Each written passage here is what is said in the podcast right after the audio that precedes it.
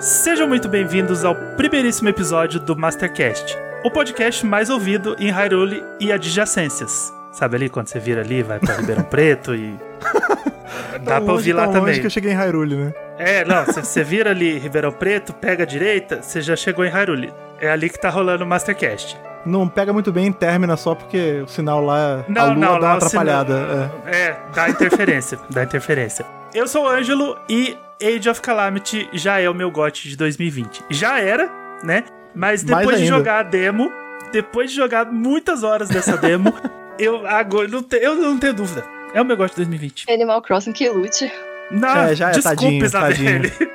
Eu, te- eu, tô- eu vou ter que ter uma conversa muito séria com a Isabelle, mas desculpa. Não tem que resista, cara, o, o Hyrule Warriors, né, bicho? Não, não tem, não tem. Pessoas, eu sou o Fred e vocês aqui ouvindo essa primeira edição do Mastercast, vocês estão presenciando o nascimento da Triforce da Podosfera. É isso aí. Agora a gente vai brigar pra ver quem que vai ficar com qual poder. Ah, mas isso é mas de- daqui quem. Veja, eu não estou brigando por nada, mas eu seria o Ganondorf dessa história. Ah, então beleza, porque eu não, não, não Eu era não isso que eu queria. Zelda. O poder! Ah, poxa, A princesa fica com o Ângelo. eu vou ter que ficar com sabedoria. Ah, não, peraí, pera- vamos lá, vamos, mas a, a Zelda, ela, ainda mais agora em, Hyrule- em Hyrule Warriors, já que a gente já tá, esse, esse é o tema de hoje aqui da nossa abertura do nosso podcast, ela faz um quebra-pau maneiro ali. A Zelda está presente aí como personagem jogável no jogo, uma coisa que é muito raro, tirando os Smash Bros e o CDI da vida, a gente quase nunca joga com a Zelda, né, cara? E Warriors dá essa oportunidade pra gente. Então tá fechado. Eu sou sabedoria, o Fred é poder e a Amanda é coragem. Não que eu seja muito corajosa, mas. É sim, é sim. Eu sou a Amanda e como faz pra dormir até dia 20 de novembro? Nossa, eu Pois não, é, né, pra mim novembro não precisava nem existir. Podia ser agora. Eu vou te falar, eu, assim, isso é uma verdade. Você falou que, ah, eu já joguei. Vocês estavam, a gente tava conversando antes de começar a gravar, né? Você fala, ah, joguei, eu joguei tudo que tinha que jogar do, do Hyrule Warriors e tudo mais. Eu não tive essa coragem. Porque ontem, a gente tá gravando dia 29, aí, 29 de outubro, onde nós De estamos. outubro. É, ou seja, o jogo, ele saiu ontem. Porque tudo estava predestinado. Quem já tava aí já conversando sobre gravar o podcast há um tempinho. E não tinha demo ainda. Aí quando apareceu do dia 29, 28, pum, apareceu a demo. Aí todo mundo baixou, uma loucura, comoção toda. Eu joguei a primeira fase e eu não consegui jogar o resto, porque eu fiquei pensando, bicho, eu tenho até 20 de novembro pra ficar só com isso. Eu vou em doses homeopáticas, Você vai jogar assim, de devagarzinho. pouquinho. É. Eu falei, eu Vou- vou jogar vou- primeiro fácil, depois vou jogar no difícil, depois vou jogar no normal. Sim, é assim que eu Ah, vou fazer. isso, eu vou isso. repetir as missões. Eu já fiz tantas vezes aquela primeira missão, mas tantas vezes. Ah, eu tô dando de ficar- upgrade nas armas. É, eu tô, pe- É. eu tô acumulando dinheiro, dando upgrade nas armas. Justo. É, a gente vai levar coisa, né, pro, pra versão Sim, definitiva, depois você leva né? tudo pra versão definitiva, É, né? então é bom mesmo. É, bom pra dar bom. já um coisa nos personagens, né? Sim. E essa demo ela veio na hora certa, né? Porque a gente tá aqui no primeiríssimo Mastercast. Estamos reunidos, porém separados pelo distanciamento social, né? Então É fique em casa, lave as mãos, Bebe E água, use lava máscara. a mão com, com álcool. lava a mão com álcool, toma água e fique hidratadinho. Mas aqui é o nosso podcast pra gente falar de Zeldas e Zeldinhas, né? É a realização Sim. de um sonho poder fazer um cast de Zelda. Então, obrigado e bem-vindos, Fred e Amanda. E a gente já vai começar brabo, né? A gente vai começar brabíssimo. Porque não tem outro assunto no momento, a gente só fala de Hyrule Warriors, então o nosso episódio de estreia tinha que ser de Hyrule Warriors Age of Calamity, que é o Zelda de 2020, né? O jogo mais esperado do ano. E depois de jogar essa demo, a gente pode dizer que é o jogo mais inesperado também, né? Pois é, eu- Impossível a Nintendo lançar uma coisa sem, sem um leak por aí, né? sabe o que eu acho bizarro disso? Porque assim, a gente teve, né, lá atrás, ano passado, né? A gente tava todo mundo que não tinha jogado, que já tinha jogado o Breath of the Wild, tava naquele período de luto que não tinha nada, né? Ah, tava todo mundo rejogando, jogava a versão mais difícil, comprava os DLCs, mas era isso. E aí a gente teve aquele micro trailer do, do Bafinho 2, né? O Breath of the Wild 2, que tinha aquele uma pegada quase meio Majora's Mask, assim, mais, mais diabólico e tudo mais. E era isso. A gente tava nesse, nesse, nessa seca de informação. E do nada, tipo, o Age of Calamity foi anunciado um dia desse. Eu não sei se eu tô com, por causa da pandemia, a minha contagem de tempo tá meio maluca. Mas não tem tanto tempo assim que foi anunciado. Não, e foi já... esses Não. dias. Foi, tipo, bem recente. Pois é, e já vai lançar, cara. E tipo, e eu achei, assim, eu achei genial, uma, uma jogada de mestre, fazendo aí uma, já uma brincadeira com o nosso próprio nome, uma, uma Master Idea da, da BBC. Da BBC, caraca, o hábito. Da Nintendo. BBC, ó. O- o- os Ruvians, a gente chama Ruvian pra vir aqui, sabe? É difícil. Eu achei uma ideia genial da Nintendo fazer esse jogo que nada mais é do que um, um episódio zero aí pra Breath of the Wild. Ele ser nesse estilo de dessa série do Musou, né? Da Warriors Sim. e tudo mais. Porque é isso, cara. Você tá num campo de batalha e é só faca pra tudo que é lado e gente morrendo. Aqui a gente tá conseguindo sentir uma, uma vivência em Hyrule dessa, de Breath of the Wild que a gente não teve com o jogo, né? Que é pancadaria desmedida. Sim, Realmente. verdade. Então segura aí que a gente já volta com o nosso primeiríssimo episódio do Mastercast.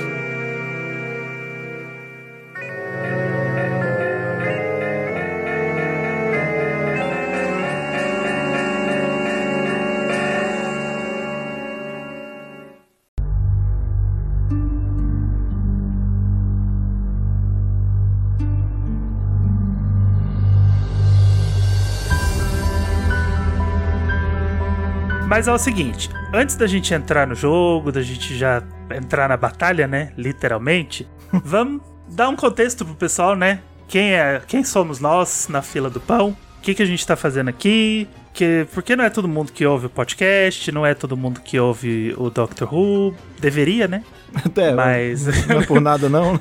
não é todo mundo que ouve o DWBR Cast, não ouve o centro de comando, porém deveria, né? Então já fica a bronca, já, já fica aquela puxadinha de orelha, vocês deveriam Fica, estar fica o ouvindo. convite, não fica o convite. Fica o convite. E eu que caí de paraquedas E a aqui. Amanda que caiu de paraquedas. Então a gente precisa se apresentar. A gente é, é importante que a gente se apresente, que é o nosso primeiro episódio. A gente tá aqui pondo a cara no sol, pondo a voz no sol pras pessoas, né? Então vamos mostrar quem é a gente. Eu vou deixar por último, né? Porque depois eu, eu falo quem sou eu. Manda, Manda o papo. Mandy, conta aí pra Eu. gente quem é você na fila do pão, mas principalmente, como que você conheceu Zelda? Qual foi o seu primeiro jogo? Como que Zelda chegou até você? Olha, eu jogo videogame assim desde criança, né? Meu, mas todo o contato que eu tive na infância com videogame veio dos meus primos, todos homens e tudo mais. É, meus pais me deram um Game Boy, mas eu não tinha muitos jogos porque quem comprava meus jogos é, eram meus pais. Então eles me davam, tipo, sei lá, Mario, Donkey Kong, nunca, sei lá, tipo um Zelda assim da vida. Mas quando eu tinha 13 anos, eu fui pra casa de uma amiga minha, a gente foi fazer tipo uma festa do pijama e as minhas amigas foram jogar Twilight Princess de madrugada. Nunca tinha ouvido falar, mas foi tipo amor à primeira vista. E e foi assim, eu comprei, minha irmã tinha um Wii em casa, aí eu comprei o meu, né? Eu comprei o meu Twilight Princess. E aí foi direto, assim, foi Twilight Princess, Skyward, aí Major, Ocarina, tipo, tudo um atrás do outro. Sei lá, joguei uma, duas, três vezes. Aí comecei a comprar figure. Voltei a tocar piano, que eu não tocava desde de, de criança mesmo, porque que eu queria legal. tocar Que maneira. tocar as músicas de Zelda, né? Então eu tenho esse carinho especial porque foi com Zelda que eu realmente, assim, criei uma paixão por videogame, né? Sim. Desde então eu não, não parei. Todos os videogames que eu comprei depois, assim, os consoles em si, tipo Switch, 3DS, Wii U, eu comprei por causa de Zelda. Então Bacana. foi bem isso. O problema com Zelda, e eu já vi muita foto sua, é que a gente não sabe a linha em que a paixão vira doença, né? Que eu sou igualzinho, que eu tô na mesma, Minha mãe né? falou que era uma fase. Tô na merda, né? Que compra Amiibo, compra Nendoroid, compra É. Majora, O Nendoroid tatuagem. ainda é de boa porque você acha aqueles baratex do AliExpress que é tipo 6 dólares e é Ah, mas eu não, eu não tenho coragem. Eu peguei tudo original. dólar agora? Ah, eu tenho o meu, o meu Eu linkzinho tenho é, é paralelo, mas é perfeito. É mas perfeito. não, os bracinhos não caem, não? Não fica mole? Não cai, não cai, rapaz. Não, eu vou te falar que eu vou te falar que o meu o meu figuarte do Luigi, eu tenho o Mario Luigi figuarte. O braço do Luigi ele é, é meio meio cabreiro assim, ele vive caindo, e o do meu linkinho é firme, cara. Ele é mais firme que o normal até. Ah, eu achei eles lindos. É. Eu tenho o original, mas eu tenho os bootlegs também. Dos que eu não encontrei pra vender os originais. É que na verdade eu não, eu não Mas eu achei. acho todos lindos. É, então, esse o link que eu tenho é do Majora, né? Aquele que vem com a Majorinha e tal. Eu não Sim. achava ele o original de lugar nenhum. Aí eu vi dando sopa assim no AliExpress e falei, ah, é ele mesmo. Aí foi. Bom, com o Nendoroid do Major eu tenho a história mais triste, né? Que é, foi o seguinte: eu comprei o original na PlayAsia, se eu não me Uhum. engano. Me taxaram Ai que horrível. Foi uma das pouquíssimas vezes na vida que eu fui taxado. Aí eu falei, ah, vou pagar, né? Foda-se. Aí eu, tipo, paguei muito caro nele, muito mais caro do que eu pagaria em qualquer outro. Tipo, o dobro do que eu pagaria em qualquer outro. E ele é flopadaço. Você- depois você acha em qualquer lugar muito barato, porque ele não vendeu. Então tá muito barato você comprar um original. Então eu paguei, tipo, cinco vezes mais do que você paga num original hoje em dia, se você procurar bem no Mercado Livre, alguma coisa assim. Só porque eu fui taxado e exatamente nesse flopado. Eu podia ser taxado num raro, né? Alguma coisa assim que valesse, né? Falar, poxa, aí eu gastei um dinheirão. Mas É. é, um, é um item de colecionador raríssimo. Mas não, foi o que menos vendeu e é o que ma- mais fácil de achar. E foi o único que taxou pra mim. Mas eu tenho Caraca. os seis e eu comprei os seis originais, então, tipo, tá lá na caixinha. Eu preciso comprar um acrílico pra colocar esses bebês. É, faça, bote, bote uma coisa na frente, porque quando pega poeira é desgraça pra limpar. Não, eu vou pôr Ah, acrílico. eu, eu vou comprar acrílico pra pôr os seis. Eu não Sim. tiro da caixa enquanto eu não comprar um acrílico fechado pra colocar os seis. Gênio. Porque não. Não, Não, tá dá. certo? Fred, e você? Quando que você conheceu Zelda? Quando que Vixe. começou essa. Cara, é- olha, eu vou ser muito sincero, eu não. Eu consigo lembrar alguns momentos da minha vida de gameiro aí que eu não joguei Zelda, mas são poucos, assim. Lá atrás, né, eu, eu tô já na casa dos 30 anos, então eu peguei, tipo, tudo de Zelda praticamente, né? Quando eu era criancinha, eu, eu tive. Minha mãe tinha aquele Game Boy tijolão, eu não. Óbvio que eu era bem criança, né? Eu não jogava Zelda lá e tal. Mas quando eu ganhei meu, Game Boy Color, uma das fitas que eu ganhei foi o Link's Awakening. Que inclusive é um dos Sim. meus jogos favoritos, assim, até hoje. Quando saiu o remake com o, Link bebezinho, eu achei o máximo. Não comprei ainda, mas achei incrível, assim, por ser um jogo que eu gosto tanto. Mas foi assim, tipo, eu tinha ele no Game Boy ali, mas sabe quando você tem e você não, não ligava muito? Porque é aquilo, eu era criança, eu tinha. E também porque o Link's Awakening é difícil, né? Pois é, cara, foi assim, sabe aquela fita que acaba parando na sua mão porque um primo tinha e aí não queria e te deu? É engraçado, porque eu tenho dois jogos que eu gosto muito, assim. O Link's Awakening é um jogo que eu gosto muito e Banjo-Kazooie é meu jogo favorito da vida. E tanto um quanto o outro foram fitas que eu ganhei de um primo meu que não queria mais. Assim, ele falou, ah, pega aí. Uhum. Né? E, enfim, eu tinha fita e eu não ligava muito. Veio pra mim de qualquer jeito, ficou de qualquer jeito porque na época eu queria jogar só Pokémon e tal, essas paradas. É, e não tinha console, não tinha nada. No colégio, né, na época eu estudava num colégio lá no Rio de Janeiro, que, assim, só pra, pra contexto, né, eu, quando eu era mais novinho, quando eu era criança, minha família era, não tinha muita grana. Assim, tipo, meus pais eram separados, então, vez ou outra eu ganhava alguma coisa um pouquinho melhor do meu pai, mas com a minha mãe e com a minha avó era tudo bem apertado, assim. É, Uhum. então eu não tinha console, não tinha nada, e eu, eu estudava nesse colégio, que era um colégio bem caro lá no Rio, porque minha mãe ela se matava pra pagar. Então eu era meio que o, a criança pobre do rolê, sabe? Do colégio de do- ricos. É, é, exatamente. E aí o que acontecia? Tinha um amiguinho meu lá da época que ele vivia Zelda, assim, tipo, quando saiu o Nintendo 64, ele ganhou no ano que saiu, ele ti- saiu o Ocarina, ele ganhou, sabe? Tudo dele era Zelda. Ele tinha os bonecos, cara, de Zelda. Saca? Eu não- nos anos 90 tinha boneco de Zelda. Eu só, eu só conhecia ele com essa porra de boneco. Ele só falava disso. Eu peguei meio um rancinho. Assim, falar, ah, ele só fala disso, que saco, não sei o quê. E aí eu saí desse colégio e eventualmente eu ganhei no Nintendo 64, assim, quando eu já tava já meio que no fim da vida. E eu ganhei uma, um Ocarina of Time. E eu joguei Ocarina of Time, me apaixonei, voltei pro, pro Link's Awakening, aí eu joguei, me gostei mais ainda do Ocarina of Time. Eu, eu gosto de Ocarina, mas não é meu favorito. E aí veio Majorinha e conquistou o meu coração Hum, em formato sim, de Majora e virou meu jogo favorito. E aí, daí pra frente, bicho, onde eu podia jogar Zelda, eu jogava. Então, eu joguei no 64. Anos, mas pô, muito tempo depois, eu comprei um GameCube. Eu já tava, já, já era adolescente, assim, devia ter uns 17 anos, por aí. Comprei um GameCube no Camelódromo, lá no Rio de Janeiro, desbloqueado. E aí eu joguei todos os Zeldinhas que tinha, joguei o Wind Waker, bom pra caramba. Joguei o Twilight Princess, que é um jogo que eu gosto muito. Apesar de, eu- hoje em dia eu vejo muita gente falando mal de TP, mas eu gosto muito. Não, não, não conversa comigo. É, não, cara, eu não consigo... eu O meu preferido. é, cara, eu acho muito bom, mas eu não sei se vocês já pegaram, tem uma galera que não gosta de Twilight Princess. sim, sim, tem um, É. tem um rancinho contra Twilight Princess, mas isso, infelizmente eu não consigo entender. pois é, Respeito, é. mas não consigo entender. É, e aí foi isso, cara. Eu joguei o Twilight Princess, aí quando veio, veio o Wii, eu não. Por que pareça, o Skyward Sword é um que eu nunca zerei, porque eu não tinha aquele negócio de fazer o, o emote ficar mais Motion bombadinho. Plus. É, não tive. Motion Eu Plus. comprei só pra jogar ele. Sim, idem. E aí eu não tive o Wii U, foi uma, também foi uma, foi uma geração que eu acabei pulando da Nintendo. Mas quando veio o Switch, tipo, foi assim, sai, o Switch foi uma história meio louca, assim, de como eu tenho o Switch. Eu já morava em São Paulo, né, que eu sou do Rio de Janeiro, eu vim morar em São Paulo. Na época, se eu não me engano, eu tava, não sei se eu tava casado já. Acho que talvez sim, ou tava a vias de casar. E aí eu já morava com minha esposa, já na época, não sei se era minha esposa ou não. E eu falei, bicho, no dia que sair o jogo de Pokémon, o, né, era o Let's Go, eu vou comprar o Switch. dane-se. Maluco, eu não sei. Eu vou tirar dinheiro de onde tiver. E aí saiu, eu acordei e falei, eu vou sair, eu vou comprar um Switch aqui na Paulista. Comprei o Switch, isso foi na época que saiu o Let's Go, e no Natal desse Uhum. ano ela me deu o, o Breath of the Wild. E meus amigos, que jogo maravilhoso é Breath of Perfeito. the Wild, cara. E é isso, eu sou apaixonado por Zelda desde então, cara. E eu já cacei aqueles jogos ruins. Eu sou do tipo de fã que eu gosto até do que é ruim. Então, tipo, até o de CDI, no, no sofrimento dá pra jogar quando eu tô na falta de algum Zelda novo. A gente tem que apreciar, a gente tem que apreciar. Até porque a gente ainda vai vir falar deles aqui, né? Exatamente. A gente ainda tem a intenção de. A gente quer cobrir tudo. Uhum. Tudo. É, mangá, anime, CDI, vamos, vamos que vamos. Meu Deus. Bom, a minha história eu já contei algumas vezes lá no podcast, né? Eu vou contar aqui, não vai ser a primeira também, não vai ser a última. Porque eu sempre falo, eu, gosto dessa história, que eu tinha um Nintendo 64 com uma fita, que era o Mario 64. Que era o Uhum. que todo mundo comprava junto com o 64. Era o né? padrão, né? É. Sim. E eu joguei por muito tempo, só o Mario. Fiquei lá jogando e tinha dezenas de saves. Até que um dia eu falei, eu preciso de um jogo novo. Eu não, sabe, não, não dá mais pra jogar só esse jogo.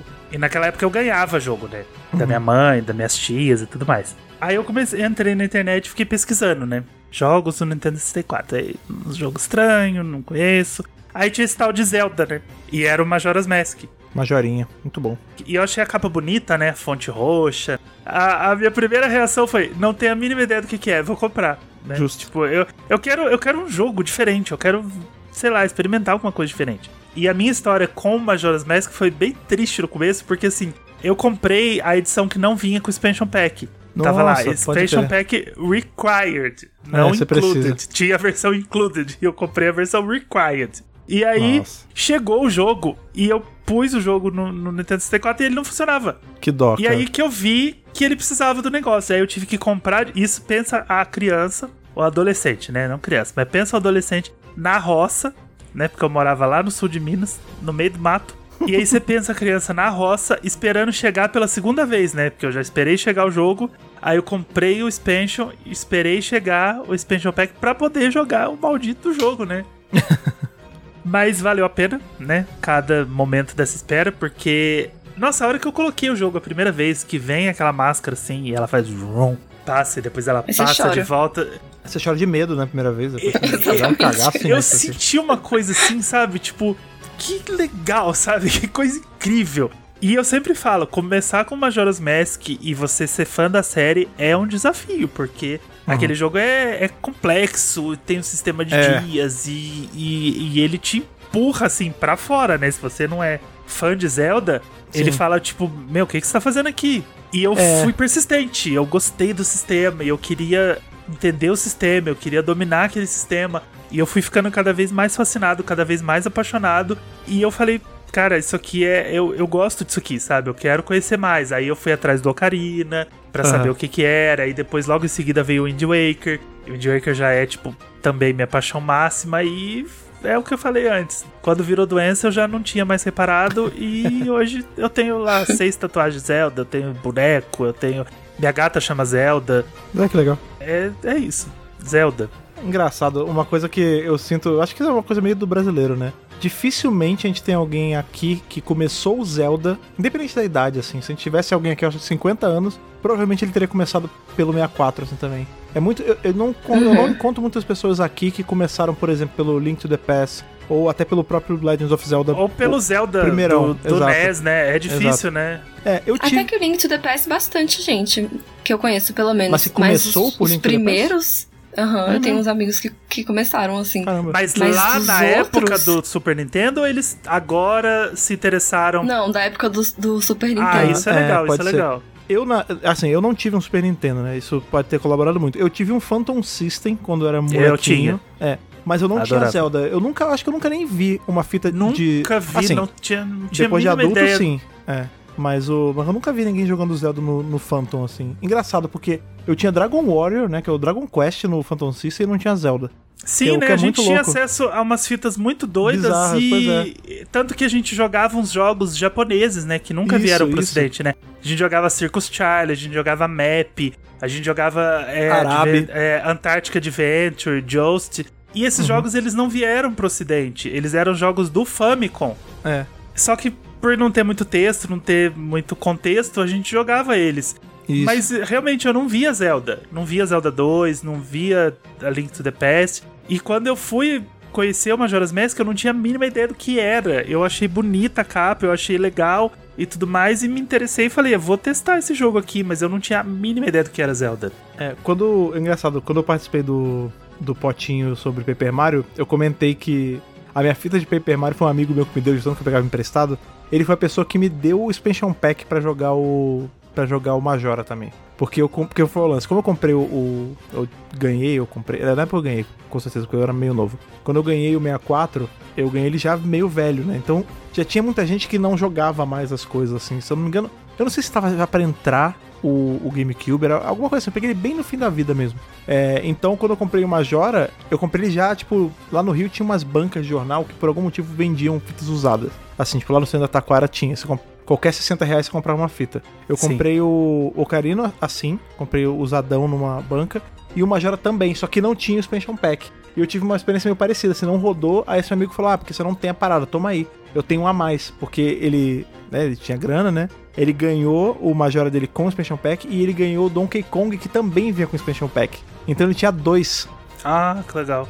Tá, ele me deu um, e eu, eu tenho até hoje. Tipo, o meu 64 tá aqui em casa desligado, mas ele tá lá, atochado com o expansion pack até hoje. É, eu, eu acabei vendendo muitos jogos e me desfazendo de alguns jogos, mas eu ainda tenho o Majora Uhum. e o 64. Eu quase não uso, né? O 64 tá. Não, quase não. Não uso, né? Por enquanto, o 64, ele não tá instalado, ele tá na caixa, mas o Majorinha tá lá. Se um dia eu quiser jogar na, na fonte, né? Porque eu também tenho no Wii, É, Virtual é, do Console. Wii U, no Wii U, no 3DS e ano que vem, profecias, teremos no Switch. Pô, Deus queira.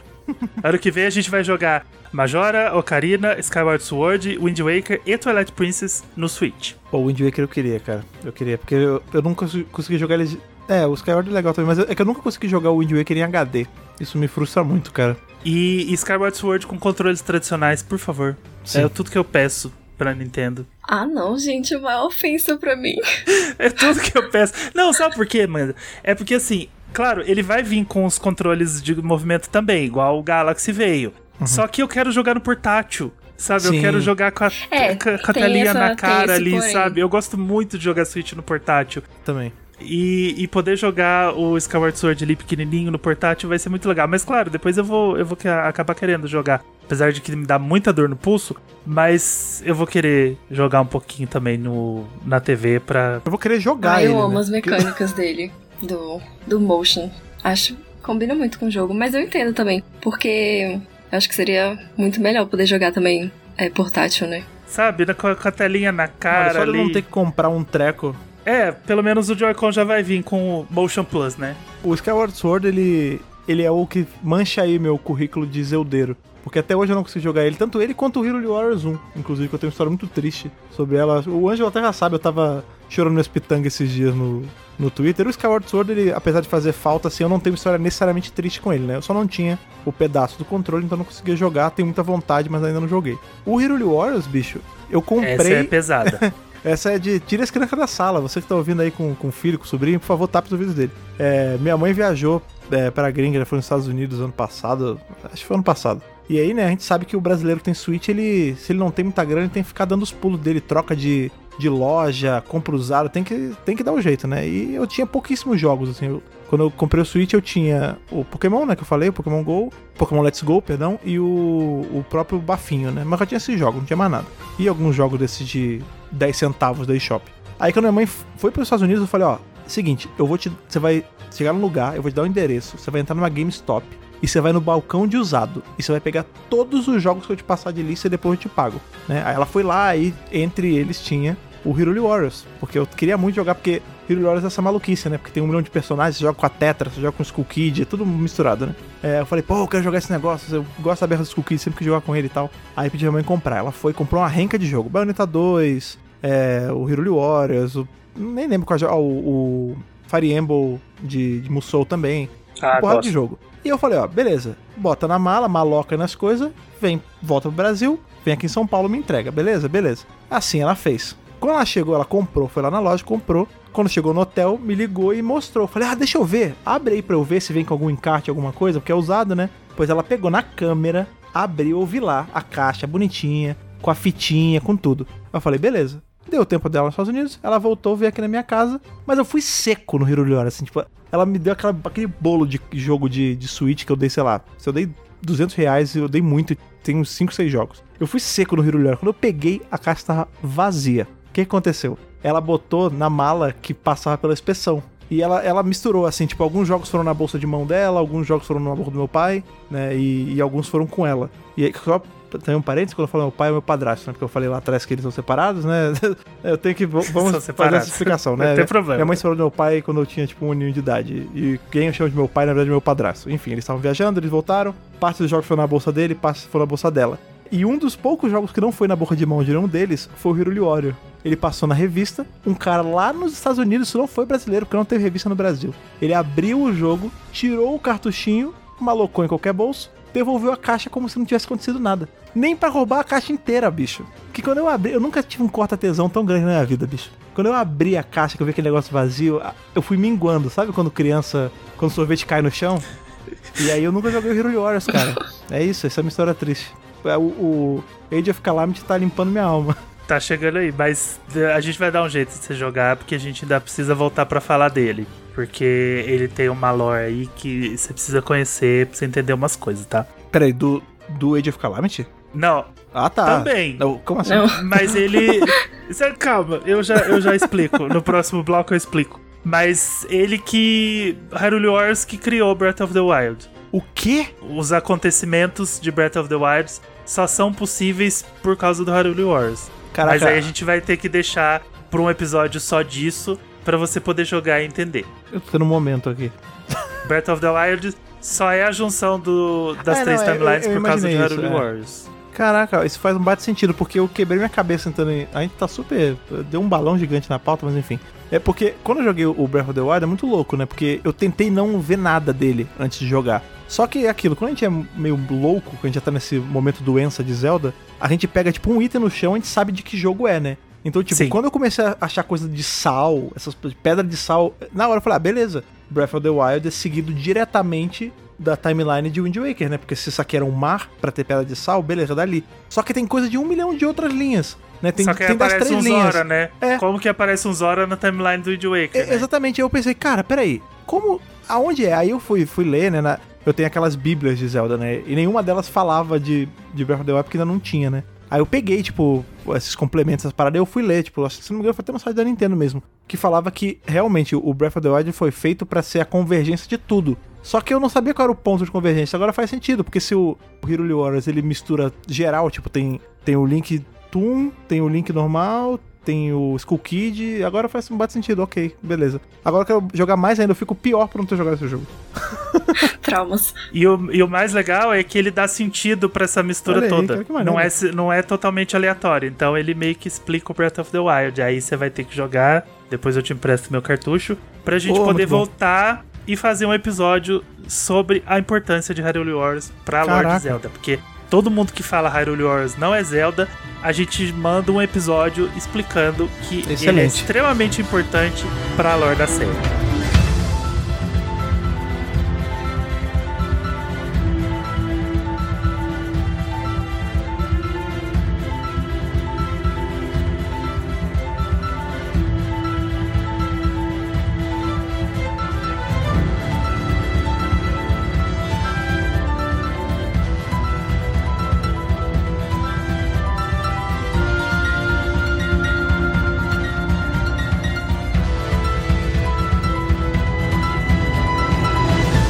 Preciso agradecer a Nintendo por ter ajudado a produção desse cast, porque assim, como o Fred falou lá no, na, na entradinha, na, na introdução, a gente já tava com em conversas, né, pra gravar, a gente já tinha marcado o dia e tudo mais. Só que a gente ia gravar baseado em trailers, né? A gente ia gravar baseado no que a gente já viu, a divulgação do jogo tá incrível. Todo dia ela solta uma foto, um personagem, vai soltando trailerzinhos, teasers e tudo mais, e era esse o material que a gente tinha. Né? A gente falou, ah, beleza, vamos falar um pouco do, do que a gente já tem, do que a gente tá esperando, baseado no que a gente recebeu até agora. Mas aí ela dá de presente pra gente essa demo, né? Isso mudou totalmente o direcionamento do que a Sim. gente tinha pra falar, porque a gente tinha uma pauta aqui de três linhas, agora a gente tem uma pauta de três folhas, porque a gente jogou a demo e, e É. tudo, tudo mudou. Ainda mais foi uma demo bem generosa, né? Pelo menos. Nossa, vamos combinar que a Nintendo tá caprichando, porque a demo do Pikmin foi muito legal.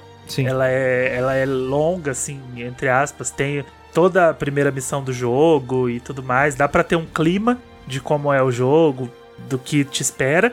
E a demo do Hyrule Warriors também, sabe? Tem. São duas missões, né, principais. Depois você tenta ir para as outras, ele já fala que a demo encerrou. Mas tem um monte de mini missões, tem um monte de coisa que já dá pra entender como que o jogo vai funcionar, os estábulos, cozinhar e tudo mais. Já deixaram tudo ali pra gente poder ficar brincando. Sim. As demos da Nintendo, ultimamente, elas têm sido bem generosas. Eu lembro que antes de eu comprar o Dragon Quest 11, eu peguei a demo. E a demo é gigante, bicho. 10 horas de demo, né? É, é muito grande, tipo, pra você ter uma noção, eu nunca terminei a demo. Tipo, eu joguei a demo, joguei a demo, aí entrou na promoção na, na eShop australiana, eu falei, ah, vou comprar logo o jogo cheio, tipo, cansei de jogar demo, tipo, é, é imenso, cara, e o Pikmin foi a mesma pegada, esse, esse eu não, né, eu tô jogando em doses homeopáticas, mas realmente, tipo, ele não tá com um cara que vai acabar do nada, sabe? É, mas a Nintendo tá investindo bastante, eu acho, principalmente nos títulos que não são tão Sim. populares, né? Principalmente um Zelda que é um Musou, que é uma coisa que nem todo mundo gosta, né? Mas Sim. todo mundo quer jogar, porque é Tá Breath seca, of the né? Wild praticamente, assim, de história. É bom pra matar essa dúvida, né? Na minha timeline do Twitter tá rolando duas situações bem distintas com o pessoal. Tem o pessoal que jogou a demo e se interessou, falou: "Ah, eu não tinha interesse nenhum, mas agora que eu joguei a demo, eu preciso desse jogo". E tem um pessoal que jogou a demo e falou: "Ah, eu agora eu só confirmei que Musou não é pra mim". É. E é legal, sabe? Porque às vezes você compra o jogo porque ele é Zelda, né? Ele tá contando uma história de Zelda, só que você não se adapta, né, com as mecânicas. Tem isso. É, Não é Uhum. todo mundo que gosta de Musou, às vezes as pessoas querem uma coisa mais Breath of the Wild mesmo. E é bom você saber e entender que é totalmente diferente. né? Eles estão contando uma história de Breath of the Wild e tudo mais, estão fazendo aquele prequel, mas o Musou ele é um jogo muito diferente do que a Isso. gente estava acostumado com Breath of the Wild. Então você tem que saber que você vai em missões distintas, você Sim. não vai ter um mapa inteiriço pra você andar, o tempo todo batendo inimigo, batendo inimigo, hordas de inimigos. Você tem que ficar upando arma, upando personagem, mesclando arma, trocando personagem. É, Então isso- tem muita coisa pra se considerar. Então a demo ela é importante nesse sentido. Isso é uma parada que é importante, assim, tipo, é- é esse tipo de jogabilidade, né, da série Warriors, né, o, o Musou, ele é muito famoso lá no Japão, né, tipo, aquele, o Destiny, é, Destiny Warriors, né, que é a, a franquia lá, que é o... Dynasty é, Da- Warriors. Dynasty Warriors, exatamente.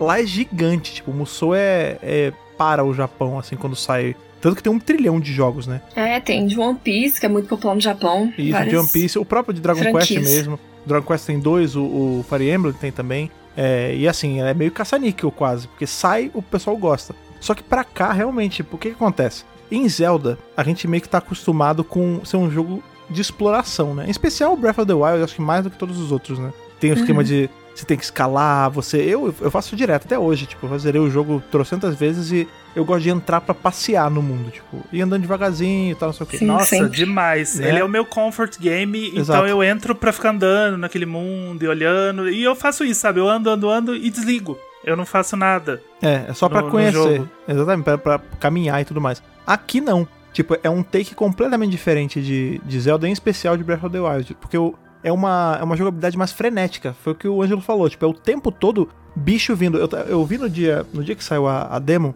tem uma amiga minha que ela, que ela faz live, né? A, a Lucy. Ela tava falando assim: ah, ela saiu a demo, ela, ela foi fazer a live dela jogando. E ela não entendeu nada. Ela falou: peraí, o que que tá acontecendo? Como é que eu tô batendo no, no Bokoblin e ele tá, tipo, voando? Não é tão fácil assim. E o pessoal começou a explicar: não, é porque eles são de papel, porque vai vir, tipo, um trilhão de papéis diferentes pra você bater, entendeu? Uhum. Tipo, mas e tem isso, né? Tipo, não é pra. Foi o que você falou, não é pra todo mundo. Tem gente que quer Zelda da forma mais pura, tipo, eu quero poder olhar, eu quero poder, tipo, é, jogar a bomba ali e ver qual efeito isso vai ter no todo. Mas quando a gente pensa na, na lore da coisa toda, né? Porque Breath of the Wild qual é o grande lance, né? A gente joga um jogo pós-guerra. Né, o mundo já tá devastado, já aconteceu aquele troço há não sei quantos anos atrás. Aqui a gente tá vendo justamente os tempos de guerra. E não tem estilo de jogo mais perfeito pra isso do que Musou, porque Musou é- foi um- uma mecânica criada no Destiny Warriors lá pra isso. pra simular guerra. Então é perfeito. Guerra, exatamente. É. Aham. Sim, encaixa muito bem com a história.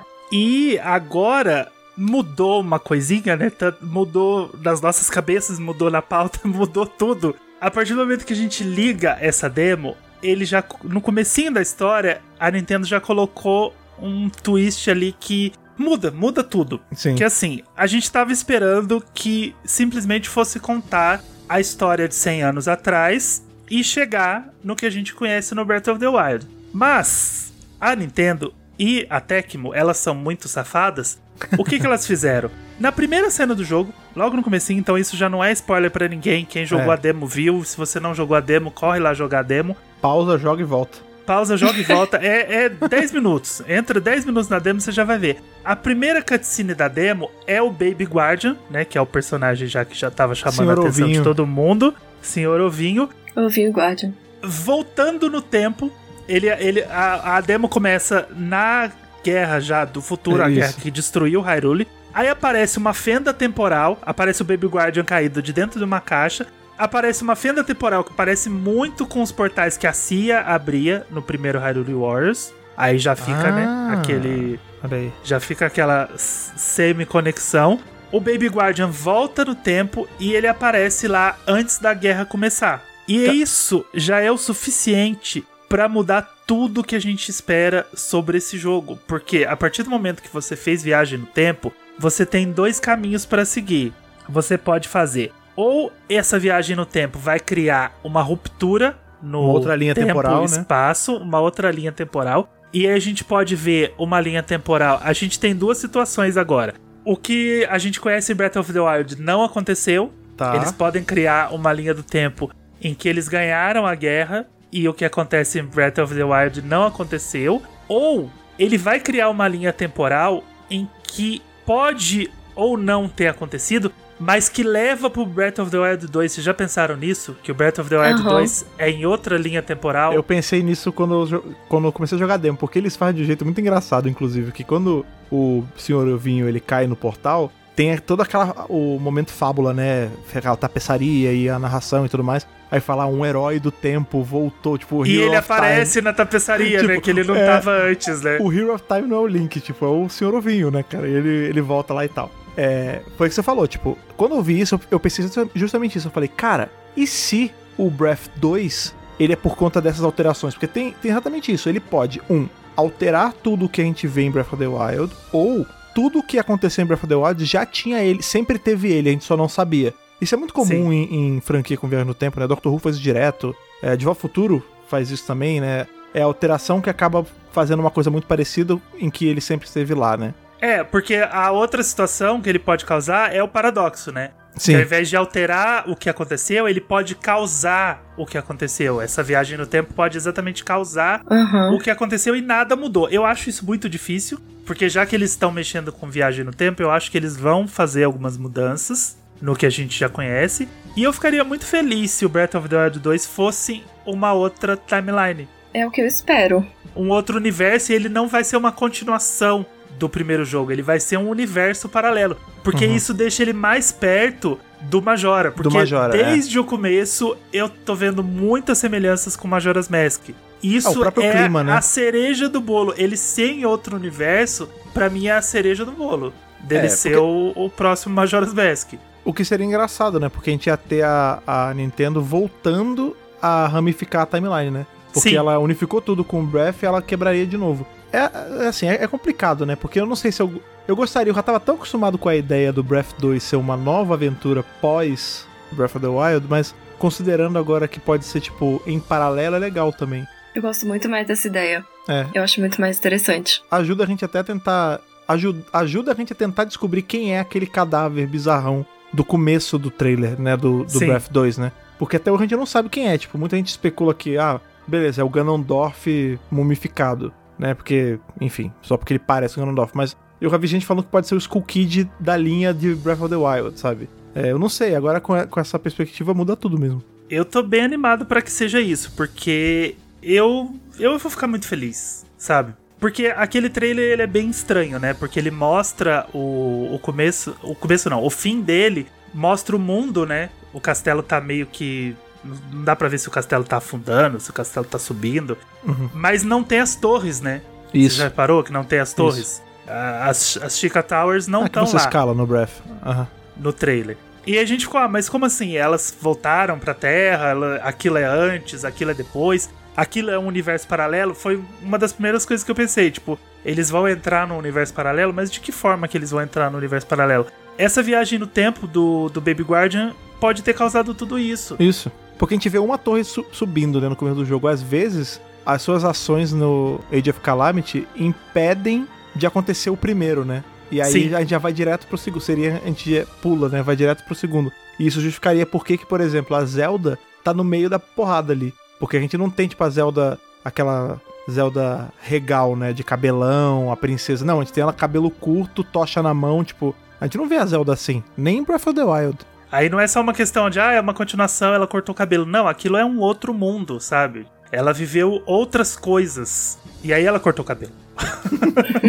eu tô. Eu, eu tô. Agora eu tô. Minha cabeça tá explodindo, assim. Depois que eu joguei essa demo, que eu vi Sim. esse, esse negócio da viagem no tempo, eu tô muito doido. A Nintendo tá na hora dela começar a, a soltar trailers. Falta pouco, mas eu, eu acho melhor até não soltar, sabia? Falta tão pouco, bicho. Ó, a gente tá gravando dia 29. Esse podcast vai ao ar no dia. Não sei, Seis. 6. Vocês estão ouvindo aí no, no futuro pra gente, já que a gente tá falando de viagem no tempo? Dia 6, se você tá ouvindo o lançamento aqui do podcast. Falta coisa de dias, falta 14 Não, dias. mas não soltar trailer de Hyrule Warriors, soltar trailer de Breath of the do Wild Breath Ah, 2. do, do Breath 2. Ah, Bafinho não. A, a 2. Bafinho Meu 2. amigo. Aí sim, aí sim, aí concordo, com certeza. Mas sabe, eu, eu já falei isso algumas vezes e repito aqui, essa vai ser a primeira vez nesse podcast. Justo. Ela ainda não soltou nada do Breath of the Wild 2, assim, substancial, porque vocês lembram do primeiro trailer do Breath of the Wild? Lá no Nintendo Switch Presentation, né? Aquele. O trailer, aquele primeiro trailer ah, que sim, é sim, sim. com voice acting, aquele trailer Aham. que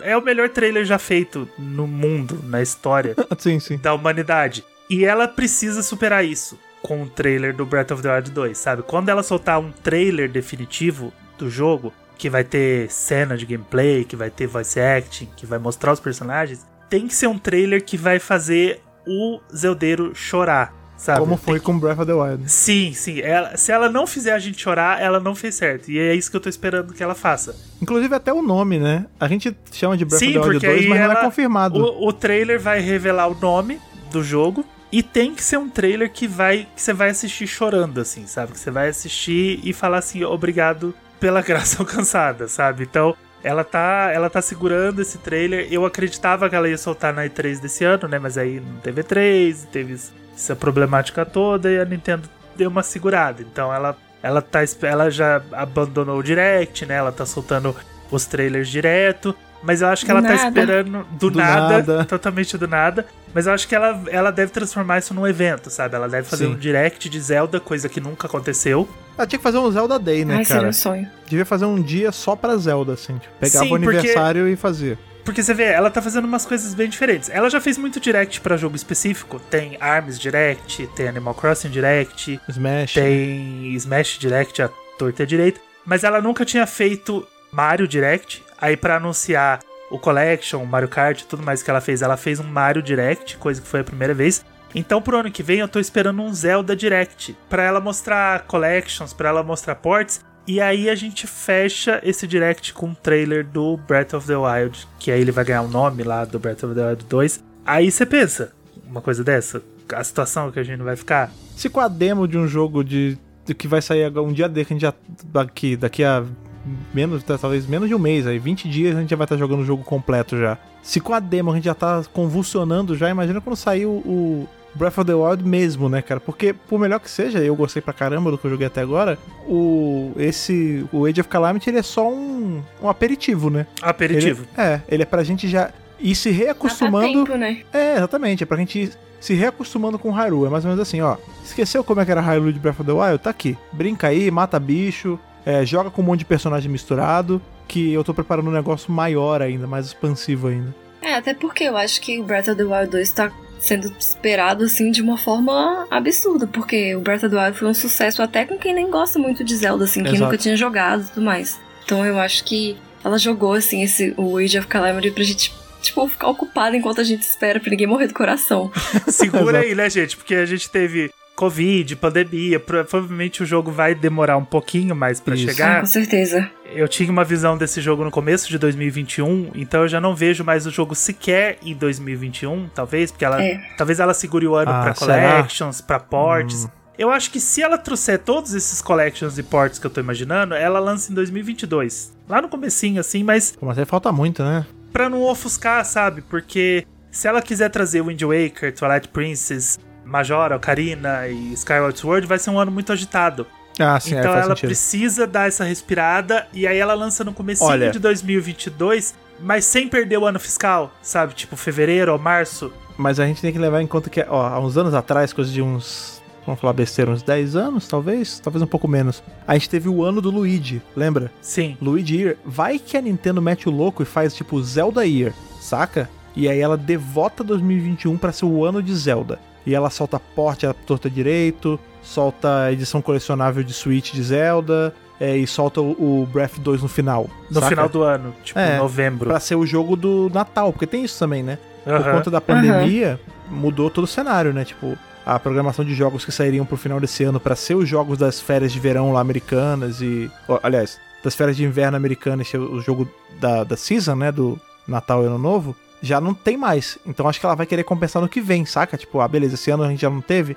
Compensando 2021 vai ter que vir rasgando a carteira de todo mundo. Pelo menos eu acho, né? Eu espero pra poder jogar esse jogo logo. Eu, não- eu não aguento Breath mais of the esperar. Wild ou sai no final do ano que vem, ou só em 2022 mesmo, que é o É. que eu realmente acho. No máximo assim no começo do ano, sabe? Fevereiro e março, porque aí você pega o ano fiscal e você fecha o ano, o ano do aniversário de Zelda vendendo Zelda, Isso. sabe? Porque se tem uma coisa que ela vai fazer com esse jogo é vender, né? Vamos Com combinar. certeza. Porque se, se o Breath of the Wild vendeu, que era no começo do Switch, que zero unidades vendidas, e começou a vender, vender essa loucura, imagina agora que ela tem 50 milhões de base instalada pra mais, né? Porque a gente já perdeu a conta, ela, a última vez que ela contabilizou tava 50 e pouco. Com a base instalada de 50 milhões, o que, que ela não vai vender desse jogo? É, ainda mais pelo que eu falei, né? Muitos Zelda, tipo Wind Waker, Twilight Princess, eles eram muito mais Zeldas pro, pra quem era fã da franquia, né? Sim. Quem, Sim. a maioria das pessoas.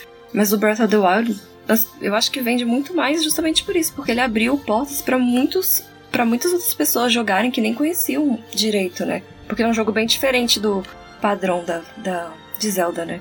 O Breath of the Wild, eu falo que ele é o jogo que todo mundo jogou, né? Porque ele trouxe muita gente que não, nunca jogou Zelda, que não gosta de Zelda, que não, não conhece Zelda, pra jogar. Ele, ele popularizou a série de uma forma, eu sempre falo que Zelda virou mainstream. Não que Zelda não fosse famoso, ou que não fosse Aham. conhecido, ou que não vendesse. Sempre foi famoso, sempre foi conhecido, sempre vendeu. Mas nunca foi mainstream, né? Nunca foi essa loucura É, nunca teve essa proporção. Nunca. E o Breath of the Wild transformou num monstro, né? Então agora todo mundo já sabe o que é, já sabe que tá tendo prequel, já sabe que a continuação tá vindo aí. É, que sabe, o que- sabe o que acontece também? É, a Nintendo, ela, apesar dela ser aí a. A Nintendo tem mais de 100 anos, né, cara? Ela existe desde antes de videogame existir. Sim. Apesar dela estar aí há muito tempo e ela ser precursora de 90% das coisas que a gente vê de jogo hoje em dia, da geração do Wii pra cá, a gente tem a Nintendo como sendo sempre a que tem ali o, a parte gráfica mais fraquinha, né? Eu lembro que na época do 64, no 64 GameCube, eu tirava onda, assim, que o pessoal falava. Tinha muita gente que tinha o PlayStation 1, né? E o 64 ele pisava no PlayStation 1 em relação a gráfico, né? Mesma coisa o GameCube com o PS2. Sim. Né? O GameCube ele fazia um- Uhum. uma parada absurda. Quando chegou no, no Wii, aí teve um GameCube 2, né? Era um pouquinho melhor. Aí com o Wii U foi um pouquinho melhor também. Mas ele não batia tão de frente com o Wii U é do PS3, né? Não, o Wii U já, já é PS4. Isso. É, ele, ele já batia, não batia tão de frente com o PS4. O PS4 fazia muito melhor. Quando veio o Switch, o Switch ainda não tanca gráficos que o PS4 faz. Mas com o Breath of the Wild, ele tanca de um jeito que eu não entendo. Tipo, eu não sei como o Switch não derrete rodando Breath of the Wild. Porque o jogo é lindo, tipo. é, Eu não, eu não sou manjão de coisas de frames por segundo, eu sou bem, bem besta pra isso, assim, eu não, não entendo tanto. Mas, tipo, o jogo ele é liso, o jogo ele. Ele as, as, os edges dele, ali, a, a linha dele é lisinha, não tem um pixel fora do lugar, entendeu? Como é que o Não, Switch a- faz isso? e aquele jogo é absurdo e olha onde ele tá, né? Você olha aquele cartuchinho, aquele cartuchinho daquele tamanhozinho, você Uhum. fala, não é possível uma coisa dessas. Pois é, então eu acho que isso fez também com que o Breath of the Wild se destacasse mais ainda. Tipo, ele é. Não é, ele não é só um Zelda que é perfeito, que tipo, primeiro Zelda de mundo aberto, essa, essa maluquice de você poder não fazer nada se você quiser. Tipo, não é só isso, ele também é um jogo que prova que o Switch é uma máquina de matar, se ela quiser, entendeu? Ele é o, o revale dos ovos de ouro da Nintendo. É, a Nintendo tem isso. Muitas vezes ela opta pela, pelo estilo de arte, né? Por Sim. uma coisa mais estilizada do que pelos gráficos realistas. Eu acho que funciona muito bem pra ela, porque encaixa muito com as franquias que ela tem. Uhum. Não, eu não falo isso como uma coisa, tipo, não é uma crítica, eu amo isso na Nintendo, tipo, eu sempre, eu prefiro mil vezes jogar um jogo com gráfico, entre aspas, ruim, mas com história boa, do que o contrário. Tem muito jogo aí que é bonitão, tipo, você chora quando vê e a jogabilidade é um saco. Aham, são propostas bem diferentes, né? exato, a gente exato. tem sempre essa dualidade, mas as duas coisas coexistem muito bem. Pelo menos eu vejo assim.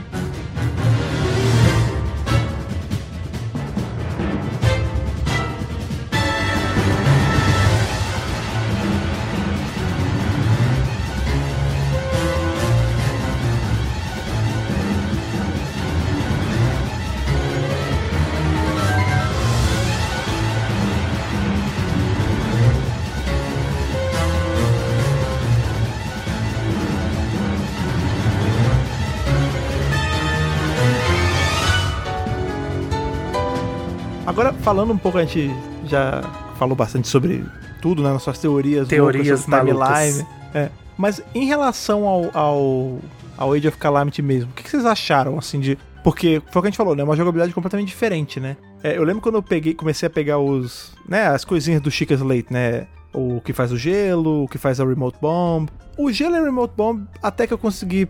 Eu achei meio parecido até com, com Breath of the Wild. Mas quando chegou na parte do imã, eu achei bizarro, porque quando eu jogava Breath of the Wild, né, o, a- o esquema de travar as coisas e de usar o imã era o que eu usava mais porque eu gostava de fazer, tipo, meio stealth, assim. Eu criei é, tasks pra mim no jogo. Eu vou jogar esse jogo como se fosse um... um ah, cara, com Metal Gear Solid, assim. Eu tenho que fazer tudo na, tudo na miúda. Eu, tenho, eu vou pegar aquela caixa lá atrás, eu vou subir, colocar ela em cima do, do bicho e soltar pra matar ele, sabe? E aqui não.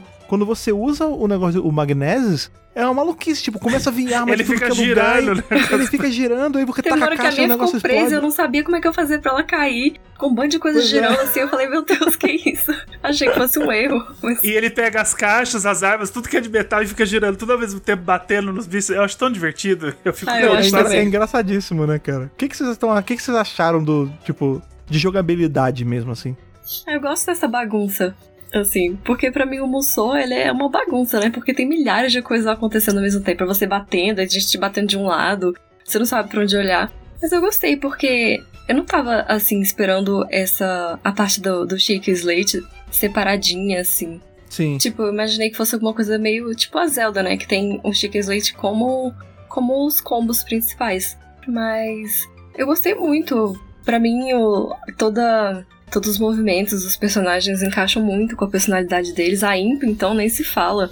Impa novinha. Vamos montar aqui um já um culto de adoradores da IMPA, né? Porque pra mim foi a melhor dos três que, que deu pra Né? experimentar. Foi, foi o melhor ah, com gameplay. certeza, disparado. Sim, ela é muito legal. A jogabilidade dela é muito maluca, né? Porque aí tá jogando com o Link, até chegar nela a gente joga só com o Link. O Link é aquilo, é o arroz com feijão, né? Você É. bate com a espada, você Espadinha. joga o arco, é aquilo. Quando você chega nela é uma maluquice, porque ela joga selo, ela se multiplica e ela faz isso tudo de um jeito muito bonitinho, porque o tanto que ela fica estranho quando fica velha, ela é bonitinha quando é nova, né? E, e é legal porque quando ela usa o, o Cryonis, ela sobe em cima dele e anda, né? Com aquela pedra É, de gelo. Isso, isso. Ela fica sentadinha na pedra de gelo e, e- É. e andando com aquela pedra, como se fosse um carrinho. É eu, já, legal. eu já quero a Impa no Mario Kart 9 e o carro dela vai ser uma pedra de gelo. Tinha que ter o Zelda Kart agora, Nossa, meu sonho é fazer Zelda Kart. Inclu- inclusive com cada impa, né? Pode botar aquela impa bombada de Ocarina of Time, pode botar a impa véia de Breath of the Wild.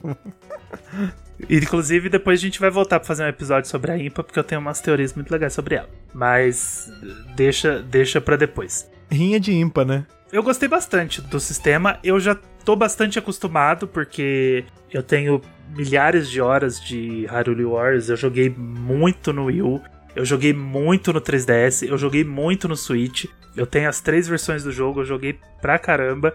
E tem muita coisa parecida. Então, quando você entra nas batalhas, Hum. por exemplo, o X, Y, o A especial, o B da Dodge, é tudo Aham. igual. É, então, as mecânicas básicas você já domina de primeira. porque é tudo a mesma coisa. Eles mudaram umas coisinhas, por exemplo, aquele aquela barra que você vai tirando do inimigo até ele ficar Uhum. totalmente sem a barra e você pode dar um especial. No Hyrule Warriors original, quando você dá aquele golpe, cria-se um círculo em volta do inimigo. É só você entrar nesse círculo, você já dá o golpe especial automaticamente. Agora você tem que apertar um botão pra dar aquele golpe especial, que é o X. Aham. É o X. Você é. tem que apertar o X pra ele dar o golpe especial. Então muitas vezes eu esqueço, sabe? Tipo, Ah. ele aparece lá na tela, ele mostra na tela que você tem que apertar, mas só que eu esqueço, porque eu fico esperando ele dar o golpe esperando. sozinho. É, eu fico esperando Ah, ele dar o golpe sozinho, porque é assim que acontece no outro jogo. Então tem algumas coisas que mudaram e aí a gente tem que reaprender, né? Mas pelo menos o- a base do jogo tá lá pra, pra gente que já jogou se sentir totalmente em casa, familiarizado. E agora tem muita coisa nova, né? Tem o- os, os golpezinhos da, do Chica Slate e eles são sensacionais. A mudança do mapa também, né? Porque Sim, o mapa do primeiro nossa, era bem totalmente. quadradão, era tipo uns quadrados separados. E esse tá bem mais fluido, ele segue muito mais o mapa, né? Do Sim, Breath of the sim. Wild. Não, não só a, a construção dos mapas, mas quando você vai mandar um personagem pra algum lugar, que você dá- vai dar o comando pra ele, Ah, né? isso é incrível. No outro jogo, ele é por quadrantes mesmo. Então você vai Uhum. mexendo os quadrantes e às vezes você coloca em um que não tá. O bicho tá no meio de um pro outro, sabe? E aí você clica em um, ele não acerta o bicho. Você clica no outro, ele não acerta o bicho. Agora tá muito mais fluido, porque aquela rodinha vai andando pra onde você quiser e você marca exatamente onde o bicho tá e manda o personagem pra lá. Então tá tudo mais bonitinho, tudo mais fluido e os mapas estão enormes, né? Eles deixaram a gente jogar dois Sim, é bem grande. mas o mapinha grande, né, que tem. Eu joguei três vezes o primeiro mapa e nas três vezes eu fiz rotas diferentes pra chegar em alguns lugares. E é legal porque você vai vendo, né, e fala, nossa, eu não passei aqui da primeira vez, porque dá pra você terminar a missão sem explorar todo o mapa, se você for seguindo só os pontos que ele vai. E tem a questão dos Koroks nessa parte também, né? Porque Sim, você só vai conseguir isso, encontrar todos se você explorar de vários jeitos diferentes. Então acho que isso incentiva você jogar mais de uma vez na mesma fase, né? E, e outra, você só vai encontrar todos se você jogou Breath of the Wild, né? Porque você sabe aonde vai estar um Korok, né? Você vê aquele Aham. catavento, ah, é um Korok. Uhum. Você vê uma pedrinha, você fala, ah, é um Korok. Você vê aquela, aquela madeirinha no chão, você já corre lá e fala, ah, é um Korok. Claro, quando você passa na frente, aparece uma interrogação, você aperta o botão e ele libera o Korok. Mas se você vê de longe e você já jogou Breath of the Wild, você reconhece, né? É. Você fala, ah, aquilo ali vai aparecer um Korok. Isso, inclusive, é uma coisa que eu acho muito maneira que a. Isso não é mérito só da Nintendo, assim, é de. Eu acho que até da Tecmo, né? Que é quem mexe mais com a, a série aí do Musou. Porque vocês estavam comentando, né, que. Ah, eu esqueci de apertar o botão e tal, não sei o quê, porque eu tô acostumado com outro jogo. Eu não tenho outro jogo, né, na, na minha cabeça, então, pra mim, apesar de tudo ser novo, eu achei o jogo extremamente intuitivo, assim, tipo. Porque tem a primeira cena, né? A gente vê o, o senhor ovinho caindo lá, a gente vê a tapeçaria se formando com a narração e tudo mais, e corta porque já tá no campo de batalha, assim, você Sim. já é o Link e já tá no meio da porradaria lá. Eu já sabia o que fazer, tipo, eu sabia qual botão fazia o quê, tipo, eu não, eu não sei explicar, assim. Eu peguei o controle, intuitivamente eu fui fazendo tudo. Eu já sabia surfar com o, o escudo, eu já sabia bater com as coisas, tava ali, no automático, sabe? O, memória muscular, sabe? Eu fui fazendo. E isso é uma coisa que eu acho muito bacana da série de Musou como um todo, porque como, né, a gente tem, ela é uma franquia que por conta de ter muito sucesso, ela foi sendo adaptada para as demais franquias. Então, por exemplo, o que, que eu tenho de Musou que eu já joguei? Agora eu tenho esse, eu joguei o, o Fire de Fire Emblem. Emblem e o de Dragon Quest. Em cada um deles é Musou, mas com muitos elementos da franquia base. Então, assim, por exemplo, o de Fire Emblem é legal pra caramba, porque apesar dele ser completamente diferente daquela jogabilidade de grid, né? Porque o Fire Emblem é um grande xadrez, né? Aham. Então quando você pega pra jogar, o Zelda, tipo, ainda é uma coisa relativamente próxima, né? Porque é em terceira pessoa, É porrada, de ação, né? Espada é porrada. e é. tudo mais. Quando você pega o, o de Fire Emblem, é completamente diferente. Tipo, você sai do xadrez e você vai pro, sei lá, pro ringue de, de MMA, sabe? E aí, mas mesmo assim, ele tem vários elementos de, de Fire Emblem. Tipo, você tem a mobilização de tropa, você manda o cara fazer algumas coisas que nem como se você estivesse no grande campo de xadrez. O de Dragon Quest é a mesma coisa. Tipo, Dragon Quest é RPG de turno. Aí você quer um negócio que é um RPG de ação. Como é que eles integram as coisas? Você tem os mercados, você tem os usos de habilidade de cada personagem, você tem as classes, entre aspas, assim, de certa forma. Tipo, é muito interessante como a Tecmo consegue transformar o Musou na franquia que ela tá adaptando, assim. Ela Sim. consegue socar os elementos de uma forma bem feita. E aqui eu acho que o que simboliza mais isso é o Chica Slate, né? como eles conseguem colocar um troço que na franquia original é lento, tipo, ele é para ser uma coisa pensada, nessa maluquice Sim. de luta rápida e funciona, né? Sim, cara? porque quando você vai usar o Chica Slate no jogo, você ativa uma bomba, joga e faz ela explodir. Aqui, a hora que você ativa a bomba, ele começa a jogar, né? Várias bombas. Uma bomba, ele joga umas cinco bombas seguidas e explode tudo que tá na frente. Explode você, explode tudo. Aí o, o Magnesis é um. Você pega um. Igual o Fred falou, você pode ser totalmente stealth. Você pega um pedaço de, de uma caixa de ferro, levanta ela, pensa direitinho onde que ela vai cair, joga em cima do inimigo. Encaixando Aqui- pra coisar o Korok. Isso, aqui Isso. ele pega tudo que é de metal que tá em volta de você e começa a girar enlouquecidamente. E começa a bater nos inimigos, espada, Caixa. caixa de ferro, e começa a girar. É muito engraçado, porque ele gira, né? Ele É. fica girando en- enlouquecidamente e batendo nos inimigos. Então tudo é mais dinâmico. Só que é a familiaridade, né? É os elementos. É igual o pessoal, o pessoal fala assim: ah, mas a skin de Zelda não é só uma skin, sabe? Exato, Não é um, um Dynasty Warriors com uma skin, com roupinha. Não é igual você pegar ah, Monster Hunter com skin de Zelda. Você põe uma roupinha de Zelda no seu personagem do Monster Hunter. Beleza, isso é uma skin. Agora, o Hyrule Warriors, ele não é uma skin. São mecânicas, são cenários, são personagens com poderes únicos, são especiais que você dá que vai trazer a, a- os elementos do jogo. Então não é só uma skin, cada um deles é trabalhado para funcionar dentro da sua própria série que tá representando. Então, Hyrule Warriors é Zelda sim, você tem uma jogabilidade diferente, você tem um sistema diferente, mas tem lore, tem história, tem os personagens, tem, tem tudo que um jogo de Zelda tem. Tanto que no Japão ele chama Zelda Musou, né? É um Pois jogo é. de Zelda Sim. mesmo. Uma coisa que eu achei muito maneira, isso aí, isso certeza, isso é Nintendo on its finest, né, cara? Porque a verdade é assim, eles podiam ter criado um personagem super edgy, sabe? Um guerreiro, ou por exemplo, que nem no Twilight Princess que a gente tinha o, o Link de Ocarina of Time morto, que ele era aquele Sim, zumbizão, sim. sabe? Todo- Aham. Podia ser uma pegada assim, né? Um monstro todo, ah, todo sinistro, ser o, o cara que viaja no tempo. Não, eles colocaram um bichinho que, vamos lá, o, o, o Baby Garden aí, o senhor ovinho, ele é feito, ele é engenhado pra ser o BB-8, o R2D2, o Baby, o Baby Yoda, Yoda, é, de Zelda. É isso, tipo, ele foi criado. é, Mais novo pet. é o que eu falei pra todos os outros. Ele foi criado pra vender boneco, né? isso, porque ele foi criado. Eu vai tenho certeza, vai ter vai ter boneco. Funko, vai ter. É. Vai ter Quem não Nendoroid, vai ter Amiibo. Isso aí foi criado pra vender boneco e funciona. Não, vai ter, vai ter um por um. O, tamanho que ele tem, a Nintendo consegue lançar um, um bonequinho um por um dele. Tipo, Sim. tamanho original Tamanho que real. funciona, só que anda, controle remoto, sabe? Isso é uma mina, ele não é um ovo à toa, porque ele é a grande mina dos ovos de ouro da Nintendo agora. Porque conhecendo a Nintendo, ela vai sangrar esse boneco, cara. Sim, porque ele acende, ele faz barulho, então ela tem tudo pra criar um tamanho real É. que faz tudo isso pra fazer a gente gastar dinheiro, porque é isso que, É. que vai acontecer. E a gente vai, né? Vai, a gente vai. Ele é muito fofo, né? É. Ele é muito É, lindinho. Ele muito faz aquele. fofinho. Ele abre aquela. Barulho. negocinho na, na cabeça dele, faz barulhinho e fica. Não, eu tava, eu- quando eu tava jogando, é muito engraçado, porque como eu tô com um nenenzinho, né? Tipo, agora que ele tá com quatro, tá com quase cinco meses já. Ele, ele reage muito a som, assim, tipo, ele já tá começando a enxergar distâncias maiores, né? Então, meu ritual, assim, eu acordo, eu acordo lá por mais sete e pouca da manhã, aí eu tomo café, jogo alguma coisa e depois logo no trabalho, né? Esse tempo em que eu tô jogando, ele fica muito vidrado. Geralmente eu jogo ou um Smash Bros, ou vou jogar alguma coisa talvez até um pouco mais lenta. Ele sempre fica olhando. Quando eu baixei a demo, que eu tava, né, eu parei de trabalhar na hora e fui jogar um pouco. Ele ficou muito vidrado na hora que apareceu o Baby Garden. Tipo, os barulhinhos, esse tu, tu, tu, parecia que tava hipnotizando o moleque, assim, tipo, fez o barulho e ficou o olho estatelado, saca? Tipo, é, é- é perfeito, assim, o personagem é agrada criança, agrada adulto, agrada idoso, tu- ele é, é perfeito, assim, a concepção de personagem tá de parabéns mesmo.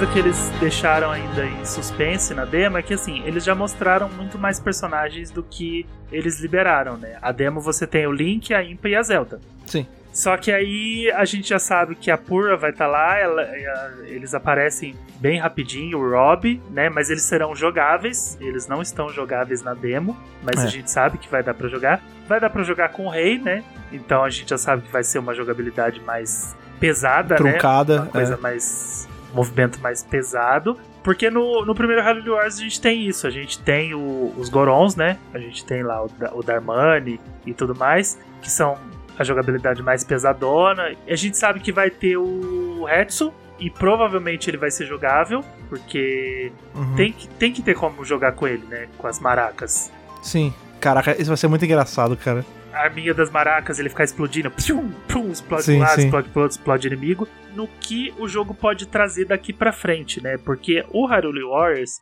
ele começou com um hall de personagens que é igual eu falei antes, faz sentido na história, né? Eles uhum. misturaram todas as timelines e aí os personagens se encontram, então encontra Link com Tom Link, com Midna e, e não sei o que, e não sei o que mais lá, Skyward Sword, vai juntando as timelines. Isso, Isso, eles fizeram no Wii U, né? Misturaram uma meia dúzia de personagens ali. Quando chegou no 3DS, Hyrule Wars Legends, eles criaram um plot novo, que é o plot da Lincoln que é o personagem novo Sim. que eles criaram. E da, ainda volto para falar da Lincoln, mas vou esperar o Fred jogar, porque a Lincoln ela tem uma peculiaridade muito importante. É ela é uma grande incógnita na minha cabeça, assim, porque eu sei que ela não é o link da timeline, que, aliás, é uma outra pauta pra um, pra um futuro Sim, aí, é tipo, uma pauta pro futuro. Quando é, você jogar... Zelda precisa de um, de, um, de um jogo que é uma Link mini, tipo, precisa ter uma encarnação do Link que é mulher, ao invés de homem. Ela é uma coisa totalmente diferente, totalmente inesperada, que eu tenho certeza que você, vai pegar de primeira quando você. Quando eu você já imagino jogar. mais ou menos que pode ser. Mas a gente volta pra, pra falar da Lincoln, a gente volta para fazer um episódio dela. E aí eles criaram a história da Lincoln, e quando eles criaram a história da Lincoln, mais pedaços das timelines se juntaram. Então veio o Wind Waker, aí veio os personagens Toon, aí veio o Link's Awakening, aí tem a Marin, Aí tem o Lorulha, aí tem o Ravio, e a galera toda uhum. lá, o Yuka e tudo mais. E eles misturaram todos os personagens. Aqui a gente tá falando de Breath of the Wild. Então o que, que a gente tem? A gente tem os personagens do passado, né? A gente vai ter o Daruki, o Revali, a Urbosa, a Mifa, Sim. a Pura, o Rob, os personagens que já estão lá, Zelda, Impa, Link. O que eles podem trazer ainda de personagem? Eles podem trazer os personagens do futuro, né? Porque agora tem os filhos dos, guard dos Guardians, tem os netos, ah, tem os sim. irmãos, tem o Sidon e tem a galera toda lá. Obviamente que eles vão misturar tudo. Só que eu espero que esse jogo tenha DLCs. Assim como ah, ter, o primeiro Hyrule Warriors teve, DLC de história. Uhum. E o que que eles, o que que eles fizeram no primeiro Hyrule Warriors? Eles criaram uma penca de personagem que não existe em Zelda. Tem o Volga, a Cia, a Lana, a Lincoln, Uhum. Tem um monte de personagem, uhum. o Wizru, que é um feiticeiro. Eu ainda espero que eles mostrem um monte de personagem que a gente não conhece, sabe? Uhum. para acrescentar essa lore. Não só a Impa Jovem, não só a Pura antes dela virar aquela criança esquisita, e, e não só o Baby Guardian, que já é um personagem novo pro jogo.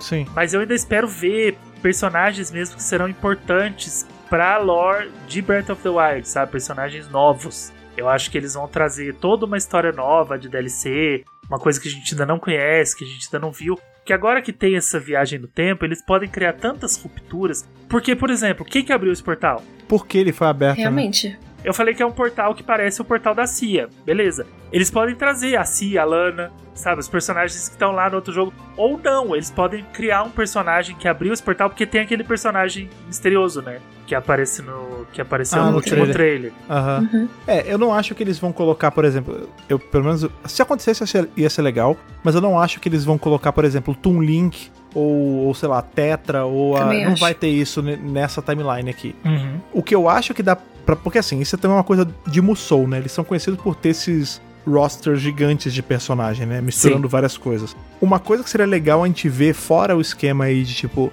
personagens do futuro de Breath of the Wild tal, não sei o quê, e assim a gente vê o outro ângulo da guerra. Tipo, ima imagina a gente poder ter campanhas, tipo, de DLC que a gente joga, sei lá, com o Iga Clan. Ou Sim. a gente joga com os monstros, ao invés de jogar com os personagens do bem, sabe? É, porque. Seria legal também no Hyrule Warriors você joga com personagens do bem e do mal, né? Você joga com Ganondorf, você joga com Yuga, você tem várias histórias que se intercalam e você pode escolher esses personagens para ser jogáveis contra o pessoal do bem, né? Contra os, Exato. os guerreiros, contra o Link, contra a Zelda. Então, o Breath of the Wild, ele já, é, ele já tem um hall gigantesco de personagens que pode ir pra esse jogo. Mas Sim. o que eu queria, além do, dos personagens que estão ali, é que daqui um ano, ou um ano e meio mais ou menos, quando a continuação sair, que saísse um DLC que fosse com os personagens do 2. Sim. Porque o que o Ah, Hyrule sim. Warriors pode fazer é viver entre os dois jogos. Sim, ele ser o meu. Bem, pela nossa teoria, ele já é entre Ele os dois já é o jogos, né? Link, né? dos Apesar, de, apesar jogos. dele ser. Apesar dele ser prequel, ele também é o que liga tudo. Sim, É. ele já é trocadilho intencional, ele já é o Link Sim. né, entre os dois jogos. Mas o que seria legal é que, à medida que a gente vai conhecendo o Breath of the Wild 2 e seus personagens, a gente receba atualizações que vai trazendo esses personagens pro Age of Calamity. Ou até skins mesmo, né? Tipo, por exemplo, a gente ter uma da Zelda de cabelo A curto. Zelda de cabelo curto, do- claro. Obviamente É. ela não vai ser outro personagem, porque é- não É, importa em qual timeline que ela tá, ela é a Zelda. Então a gente vai ter a Zelda de cabelo curto e a Zelda de cabelo comprido. É a mesma Zelda. Não é, por exemplo, no Hyrule Warriors, no primeiro que tem a Zelda Zelda e tem a Toon Zelda, que é o a fantasma. Tetra, é. Tem a Tetra e tem a É. Toon Zelda também, que é o fantasma do Spirit Tracks. Ah, sim, tem as duas Toon Zelda. é Porque a Tetra em tese também é. né? É, ela é a Toon Zelda de qualquer jeito, É. né? Então a gente tem três Zeldas diferentes, mas nesse caso a Zelda é a mesma, mesmo que ela esteja em outra Sim, timeline, sim. é a mesma Zelda. Então, claro, a gente vai ter a personagem com skin de cabelo curto. Mas aí, é claro que a gente vai conhecer um monte de personagem novo no jogo novo, na continuação. Sim. Porque o que Zelda sabe fazer de melhor é, é apresentar personagens, né? E aí a gente pode receber esses personagens como é, updates do Age of Calamity. Ou, sabe uma coisa que agora eu tô pensando, quando esse- toda essa maluquice de linhas paralelas e tal, a gente tava falando sobre o. agora sobre o outro, né? O primeiro Hyrule Warriors. E você comentou que tem a parte que tem o pessoal de Low Rule também, né? O que é a, a Hyrule invertida. E se o Breath of the Wild 2 ele for os eventos de Breath of the Wild em Low Rule? Em Lorule? Ô, da É. hora, hein? Apesar de que é estranho porque a gente tem o Link ali, né? Porque a gente sabe que o, o Ravio e o Link é a mesma pessoa, só que um é um covardão e o outro é o herói. Só que eu fico imaginando, tipo, beleza, aquele é no passado, né? Lá atrás, então, em tese. quantos, quantos Como- milhões de anos não É. se passaram, né? Como é que tá Low Rule hoje, entre aspas, tipo, no presente de Breath of the Wild? Será que não é, a gente não vai ver no 2, a gente não vai ver a Low Rule e não Hyrule? Seria legal, porque seria É mais um sombrio. arco. Seria um arco, nem. Além de ser mais sombrio, seria um arco de redenção tão legal, porque assim, no Link Between Worlds, é, Hyrule é uma terra próspera, né? Mesmo que ela, seja, ela esteja Sim. sendo atacada. E Lorule é uma terra devastada, né? É uma terra, é um mundo destruído e É devastado. zoado. É. E por isso que eles vêm pra cá. No Breath of the Wild, Hyrule é uma terra devastada. É uma terra destruída. Isso. E no trailer do 2, o mundo parece bem mais verde, bem mais próspero, né? Então Aí. seria muito legal se fosse esse arco de redenção que agora Lorule é uma terra próspera e o Link e a Zelda foram pra lá. De alguma forma. Ou a- Inverteu ou aquela nem a Zelda, né? histórias. Às, É. às vezes aquela é a. É a, É a Hilda, daquela encarnação, né? É. Poxa, é, nossa, Você imaginou se o tempo todo é a Hilda e o, o Ravio dessa, desse futuro? Isso, isso não tá na pauta, eu não tava esperando chegar até lá. A minha cabeça tá. Tá Ah, explodindo. né? eu quero, eu só sei que eu quero, sabe? Eu, tô... eu acho que Age of Calamity tem tudo pra mexer bastante, dar uma chacoalhada nessa, nesse caldeirão aí, sabe? Pra poder é, mexer as coisas, sabe? Pra poder dar uma, uma sacudida, porque eu concordo que a timeline. Eu sei que foi uma coisa inventada em cima da hora, eles fizeram uma bagunça e tudo mais. E eles Ah, eu acho meio legal que- pra caramba. Não, eu gosto, eu Tá curto. quase eu, Kingdom Hearts. eu fico, eu fico falando, sabe? Não, mas essa É quase time- esse Kingdom jogo Hearts. é dessa timeline. esse jogo é continuação desse aí. Eu sempre fico falando sobre isso. Mas eu tô seguindo a timeline. Então, já que juntou, vamos separar de novo. É, eu gosto de separado. Tipo, a gente tem muito isso em quadrinho acontecendo, né? Tipo, antigamente, lá atrás, na gênero dos quadrinhos, cada um fazia de um jeito e isso criava um trilhão de continuidades diferentes. Aí veio a crise nas Infinitas Terras no DC e transformou tudo em 52. Aí depois, com a nova 52, aí juntou tudo. Aí agora já é infinita de novo. Tipo, eu prefiro que a parada se proponha, tipo, ó, beleza, são terras separadas, porque é gostoso você fazer essa identificação. Sim. Sabe? Eu prefiro que seja assim do que ser uma coisa unificada, tipo, padrão. Tipo, em tanto jogo que já faz isso, Zelda é legal por brincar com essas coisas de, de tempo e de coisas iguais são diferentes, sabe? É, a dualidade em Zelda é sempre. É muito interessante, né? Principalmente porque eles colocam essa coisa de Dark e o outro mundo. Então, eu acho que encaixa muito, por, não só por, por isso da gente ver no Wind Waker, no Spirit Tracks, mas Ocarina, Majora, aí tem o Twilight Princess. Então eu gosto muito dessa ideia. Eu acho que vai ser bem interessante se a Nintendo seguir essa linha. Não, e eu tenho certeza, uma, é, independente do que a gente já viu, de juntar timeline, separar timeline, viagem no tempo do Baby Guardian e tudo mais, uma coisa que eu sempre tive certeza é que a continuação do Breath of the Wild vai ser em outro mundo, sabe? A gente já teve Twilight World, a gente já teve Termina, a gente já teve Lorule. Eu não, Uhum. não sei se algum desses mundos volta. Não, talvez o mais provável pra mim fosse Lorule mesmo. Eu não acho que a gente vai ver Termina de novo. Eu não acho que a gente vai ver o Twilight World de novo, que eles são muito específicos. Mas Lorule não. Lorule é uma Hyrule invertida, né? Invertida, então, é. Esse é o mundo que poderia voltar. Mas mesmo que não seja ele, eu tenho certeza absoluta desde aquele primeiro trailer que aquilo ali não é a Hyrule que a Sim. gente viveu o primeiro Sim, jogo. também, também sabe? sinto essa. Não, não existe a mínima possibilidade na minha cabeça de ser, sabe? Mesmo que ele seja uma continuação direta, mesmo que ele não seja a, a ruptura dos universos, igual a gente quer que o, que o Baby Guardian tenha criado, eles foram pra outro mundo. Eles entraram numa fenda Sim. temporal, numa fenda dos universos. E aquele jogo vai acontecer num outro mundo. Exatamente por esses paralelos que eu criei na minha cabeça, obviamente, tá, gente?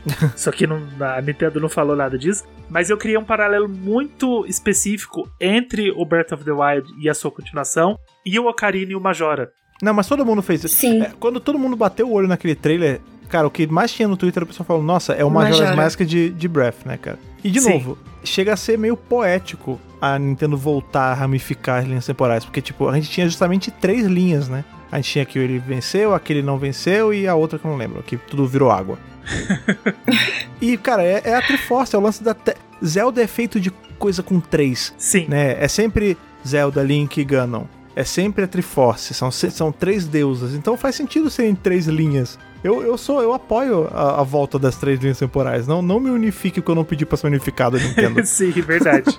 eu acho que vai ser legal é, separar de novo pós Breath of the Wild. E a continuação é o, é o início disso, sabe? Uma nova linha temporal. A gente vai começar a ver outros jogos. E sei lá, daqui a 20 anos, a Nintendo lança uma nova timeline.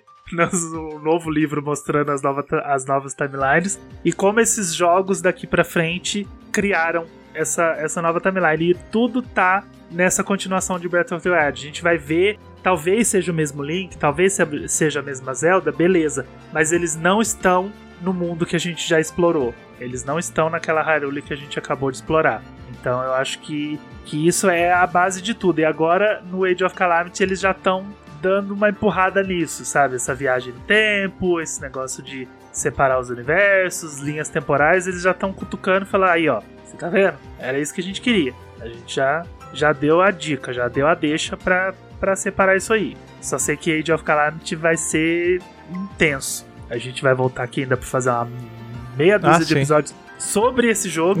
né? A gente vai ter que começar a numerar. teoria, né? A gente vai ter que começar a numerar os episódios. Age of Calamity 001, Age of Calamity 002, Age of Calamity vale este. Porque. Um episódio gente- só da Impa. o episódio É. só da Impa. É um episódio Impa, rinha de Link, pra gente ver qual Link é melhor que o... qual Link ganha na, na, panca, na porrada franca, 10 minutinhos.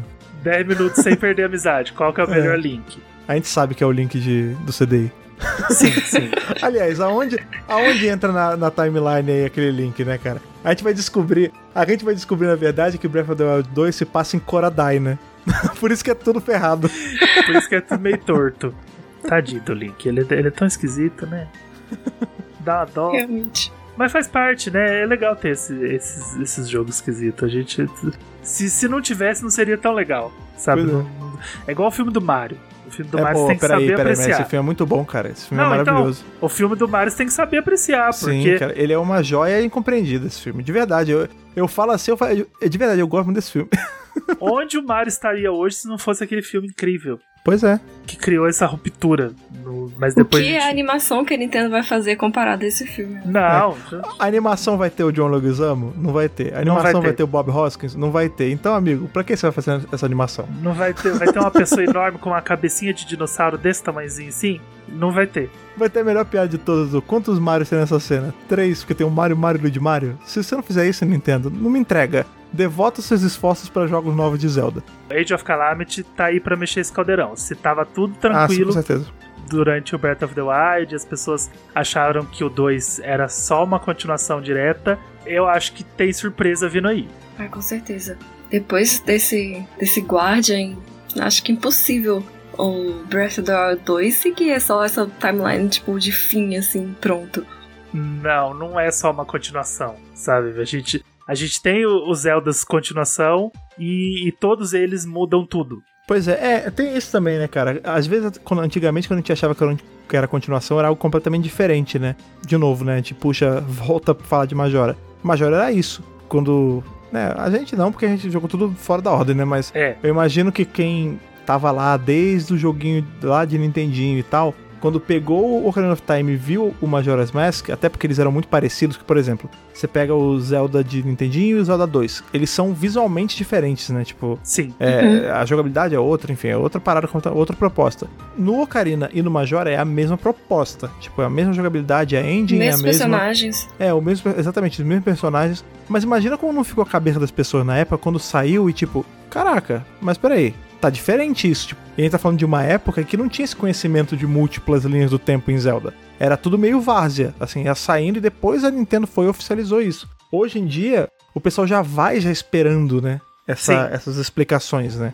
Então, foi o que você falou, tipo, balançou a estrutura do que a gente tinha de zona segura, né? Tipo, até porque a a Nintendo vai querer dar um ponto final, tipo, com o sucesso que foi o Breath of the Wild 1, ela vai lançar um 2, um 3 e, se duvidar, cada um vai ser de um jeito diferente. Tipo, um não vai ser vinculado diretamente ao outro, sabe? Sim. E eu, eu sempre falei, eu falo isso há muito tempo, que o Breath of the Wild ele é uma trilogia, né? Eu, Hum. eu sempre falo, eu falo, "E- esse jogo vai, vai ter três, segura aí que vai ter três. Não sei o quê. E aí, e eu falava antes dela anunciar o 2. Antes de a gente ter a possibilidade de ter um 2, eu já falava. Ela vai fazer mais jogos, mais jogos nessa engine e ela vai fazer três. Aí beleza. E aí, quando, quando ela anunciou o Age of Calamity, ele é meio que o terceiro, né? Aí você Exato. tem o Porquel, o jogo e o 2. E o 2. Mas eu ainda acho que sem o Age of Calamity vai ter três no Switch, sabe? Até o fim da vida do Switch. Mesmo que o último siga os passos do Breath of the Wild e seja lançado pro Switch, dois, pro é. futuro console dela, eu ainda acho que ela vai fazer três jogos nessa engine e isso vai ser extremamente importante pra ruptura das timelines, sabe? Porque aí você tem os três jogos ali que já estão criando os ca- cada um seu caminho diferente. E o que acontecer no- nesse segundo vai ser extremamente importante pra isso, porque a gente vai ver num terceiro uma coisa totalmente diferente, totalmente mudada. Já tô mandando seu currículo pra Nintendo. Gente, me contrata, porque É, a eu Nintendo, tenho, eu a tenho Nintendo umas tá voltando ideias. pro Brasil agora, né, cara? Eu vou, vou ligar lá pro meu tio, que trabalha na Nintendo, e vou ver se ele não consegue umas ideias lá pra mim, porque eu, te- eu tenho umas coisas aí, Nintendo. Eu preciso. Inclusive, você aí, agora que a Nintendo está voltando pro Brasil, né? Vocês estão olhando tudo que é lugar que a gente sabe. Então, se vocês estiverem aí escutando o começo do Mastercast aí e quiserem aproveitar qualquer uma dessas nossas ideias aí, Fica à vontade. dá uma, só manda, manda um e-mail, mas chama a gente no Twitter, troca uma ideia, a gente, a gente conversa aí e faz uns preços bacanas pra vocês. Fica à vontade, pode pegar nossas ideias aí e usar, porque eu tenho muita coisa, muita teoria sobre esse jogo. E a partir do momento que a gente. A partir do tempo que a gente for jogando o Age of Calamity, a gente vai ter que voltar aqui pra atualizar. Porque eu, essa demo ela foi só aquela, aquela cutucadinha, assim, sabe? É. Aquela beliscadinha assim, ó, tipo, ó, ó, ó o que, que te espera. E tem, tem muita coisa vindo aí. Claro que o grosso vai estar na continuação, o grande grosso do mistério vai estar no, no, no famigerado Breath of the Wild 2. Não vejo a hora desse jogo ganhar um nome pra gente poder chamar ele pelo, pelo nome certo. Bafinho 2. Bafinho é, 2. Bafo 2. Mas o Age tá aí pra, pra dar uma cutucada. Pra cutucar essa ferida e mostrar pra gente que não é nada que a gente espera. Nada, assim. É, Eu, eu tenho um monte de ideia que já não é o que muita gente espera. Mas eu ainda espero que a Nintendo me surpreenda e faça algo totalmente diferente. E eu tô muito ansiosa pra, pra ver o desenvolvimento, né, dos personagens, dos Champions.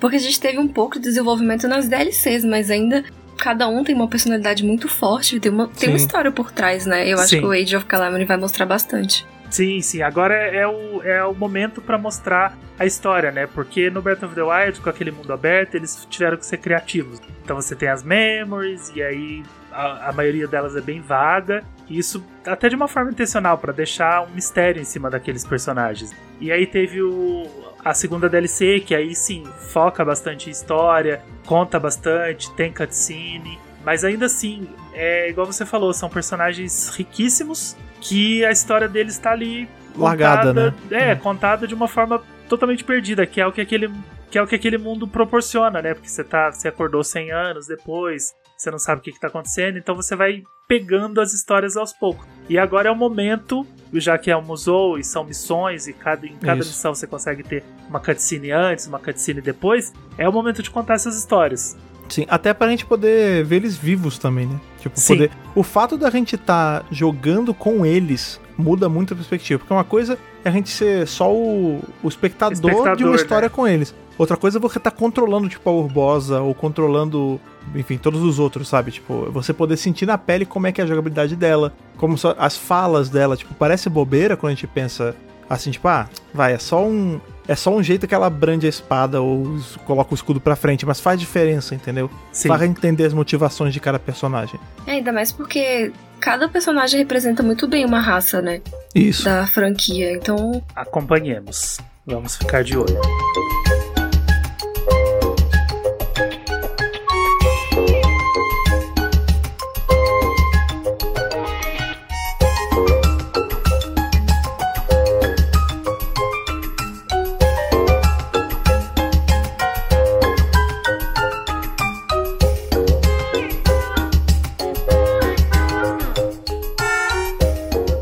Chegamos ao fim do primeiro episódio. Eu ia falar de mais um episódio, tô acostumado a O fim gravar. do começo. É, tô acostumado a gravar lá no podcast.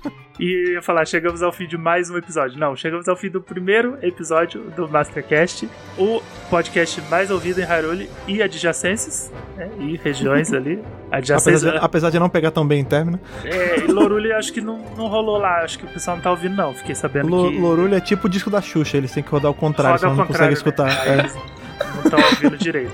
Mas hoje eu queria fazer um agradecimento especial. Eu quero agradecer o Fred e a Amanda Que por isso, terem topado essa aventura comigo. Sabe quando a gente. Quando eu pensei em fazer um cast de Zelda e chamei, os dois toparam de primeira. Foi uma coisa assim sensacional. O Fred já tava. Quando que a gente grava? Qual que vai ser o primeiro episódio? e qual que, do que, que a gente vai falar? Ah, vou gravar amanhã, depois de amanhã. E isso foi muito legal. E a Amanda, a mesma coisa. Ela falou: Quero, nossa, vamos, topo, tô dentro.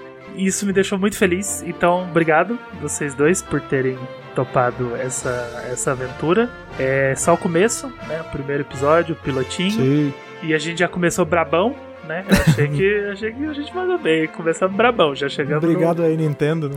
É, obrigado pelos mimos. que ela deu. né? Obrigado Ela- pelos mimos, Nintendo. tudo alinhado, cara. Ah, que nada, bicho. Eu tô. Estamos aí, fico, fico muito feliz de ter você vindo com um convite. Pessoal aí que me segue já nas redes sociais e tal, já me conhece, já participei do, do potinho, já falando Potinho. sobre Paper Mario e tudo mais. É, eu, porra, minha vida é jogo, cara. Eu, eu amo videogame, eu, eu tô. Minha vida se resume a. Eu, tenho meu filho hoje, mas é, é jogo e gravar podcast, basicamente. É ver série e gravar podcast. E eu, ironicamente, não tinha nenhum podcast de jogo. Eu não, não tinha um espaço pra falar de jogos que eu gosto. Muito menos de Zelda, que é uma franquia aí que tá no topo. É uma das minhas franquias favoritas da vida. É, então, sim, pô, fiquei muito feliz quando você chamou assim de cara. Ah, agora que a gente mais vai ter espaço. Pois é, cara. Então, que isso. Eu, eu, eu que fico feliz com o convite de poder, primeiro, estreitar nossos laços, a gente ficar mais íntimo, mais amigo. Agora conhecer a, a Mandy também, que não conhecia, estou conhecendo aqui por conta do podcast. E poder aí aumentar a podosfera, né? Eu, eu gosto muito da mídia podcast. Sim. né? Eu, eu tô nela há muito tempo, então e eu, eu gosto demais de produzir pra podcast. Então é um prazer estar falando dessa franquia tão boa lá de gente tão legal, de verdade. Epa. E eu tô quase um mini guardian, porque eu cheguei aqui assim, do nada mesmo, a novidade, porque nunca fiz podcast, nunca participei. Mas eu topei por ser uma Zelda minha franquia preferida e eu acho que é sempre muito bom a gente falar do que a gente gosta. Então acho Sim. que a gente tem muita coisa boa pra trazer por aí. E gostou? Gostou de gravar Gostei. o primeiro? Tá feliz? Ficou de Gostei. boa? Nervosa, mas eu Tá, gostei. tá animada pra gente continuar? Tô. Com o tempo Epa. a gente pega o jeito das coisas, Não, eu tá- acho. Fica tranquila, fica Você tranquila. vai ficar pró, relaxa. Daqui a pouco você já tá comandando tudo por aqui. Então, é, e também dá boas-vindas aos dois à equipe do meu Nintendo, né? Porque agora esse podcast ele faz parte do meu Nintendo.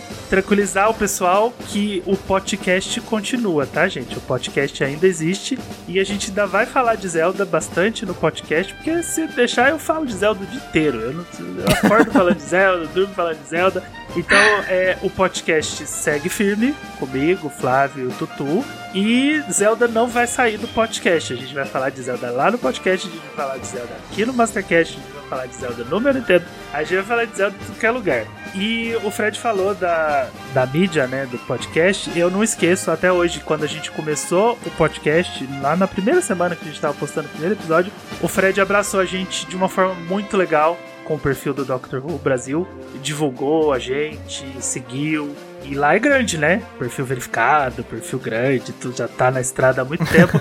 e isso é muito legal, sabe? Ele abraçou a gente, divulgou, compartilhou. Sempre que tem Follow Friday, eles falam da gente, Podcast Friday, eles indicam a gente, marcam a gente. Então é, é muito legal. Eu não esqueço esse momento que você chegou pra gente e deu aquela força incrível pra gente. E agora você é parte disso, né? Agora meu Nintendo, podcast, Mastercast. Eu gosto muito, eu, eu sempre isso é uma coisa minha, assim, tipo, se eu tenho como ajudar a fazer a parada crescer, se eu gosto, assim, porque eu também não sou, ah, vou indicar a parada que eu não escuto. Tipo, quando eu vi que eu já acompanhava, né? E quando eu vi que teve um podcast, pô, falando de jogo, falando de jogo da Nintendo, cara.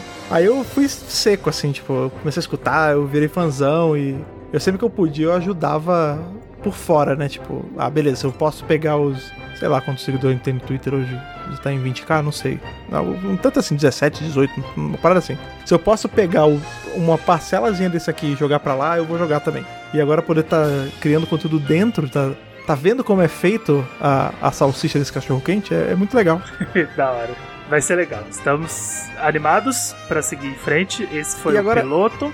Me diga, já que a gente tá falando aí de Twitter, você contou aí sobre a história do. né, que eu ajudei no Twitter e tal. Temos uma conta só nossa. no Temos uma também. conta. Se você Então, está ouvindo esse episódio e você não pegou ele na nossa conta oficial, a nossa conta é arroba meumastercast. Né? A gente põe o meu na frente porque é o, o material do meu Nintendo.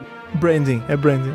Né? Arroba meu Nintendo, arroba meu podcast e arroba meu Mastercast. É o meu Nintendo Originals. Pra vocês, Né? se- pra vocês seguirem ali. Mas segue a gente lá na nossa conta oficial, arroba meu Mastercast. Pra acompanhar os episódios, toda semana a gente vai postar. Pra acompanhar coisas que a gente vai postar lá também, porque a gente não vai postar só os episódios. A gente vai falar um pouquinho de Zelda, notícias e postar uns GIFs lá, fazer umas enquetes pro pessoal, ver o que o pessoal tá achando, se tá gostando. Então a gente vai interagir com vocês todos os dias. Pode ir lá mandar mensagem pra gente, responder as nossas postagens, a gente vai ficar bem feliz. E dê feedback também. E dá feedback, do, dá feedback. do Sugestões podcast. também, né? Sugestão de Isso. pauta, vocês podem mandar o que vocês quiserem. Isso é muito importante. Manda DM com sugestão de pauta, o que, que vocês querem ouvir, se vocês gostaram. Se vocês não gostaram, fala o que, que a gente pode melhorar, o que, que a gente pode mudar, que a gente tá aqui pra receber crítica também.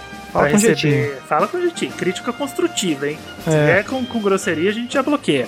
Mas é, a, gente quer, a gente quer receber elogio, mas a gente também quer receber crítica construtiva do que a gente pode melhorar. E vocês podem falar com a gente também nas nossas arrobas pessoais. Eu sou o arroba Angelups underline. O meu é arroba Fred Pavão, Fred com dois DY, então é F-R-E-D-D-Y-P-A-V-A-O. É, pera, se eu for falar o meu, o meu é meio confuso. Pode Vixe, soletrar, fala é primeiro e depois soletra. O meu é arroba Mendimendi. O primeiro Mendi é com dois As e o segundo é com E. Se você tá na dúvida aí de tentar achar, você pode entrar no perfil do meu Mastercast que vai estar linkado lá Que a também. gente vai estar linkado lá também. Você encontra nós três lá. Então fica tranquilo que vocês podem vir falar com a gente, pode seguir a gente. E como é o primeiro episódio, eu ainda não sei como que vai ser a distribuição, mas esperamos que estejamos já em todos os feeds Agregadores de de podcast, feeds, em é. todos os agregadores, Spotify. O Deezer não, porque o Deezer demora um pouquinho, eu tenho que fazer na mão, mas eh, vem aí. O Mas vai Deezer- vai tá, vai tá. o Deezer é um grande vem aí. Mas esperamos que já estejamos no Spotify, Google Podcasts, Apple Podcasts, tem o Podbean, tem um monte de, de agregador aí que vocês podem procurar. E também a gente vai postar sempre no site do meu Nintendo o episódio para vocês ouvirem direto de lá e fazer download. Então, meunintendo.com.br é só entrar lá, vai ter os episódios. Sempre que o episódio entrar no ar, a gente faz uma postagem com o episódio para rodar direto no site e para fazer download. Porque tem gente que gosta de fazer download para ouvir depois. Colecionar as MP3. Colecionar as MP3. Alguns agregadores deixam fazer o download, né? O Spotify e tudo mais. Não esquece de assinar o feed sempre avisar quando tiver episódio novo. Então, no agregador que você estiver ouvindo, assina o feed, que ajuda a gente a divulgar os episódios. Sempre que sair episódio novo, ele vai te avisar. E se você não está em Lorule ouvindo ao contrário o que a gente fala, você está no Mastercast. Então segura aí que logo menos a gente volta. Tchau, Falou, tchau. Tchau.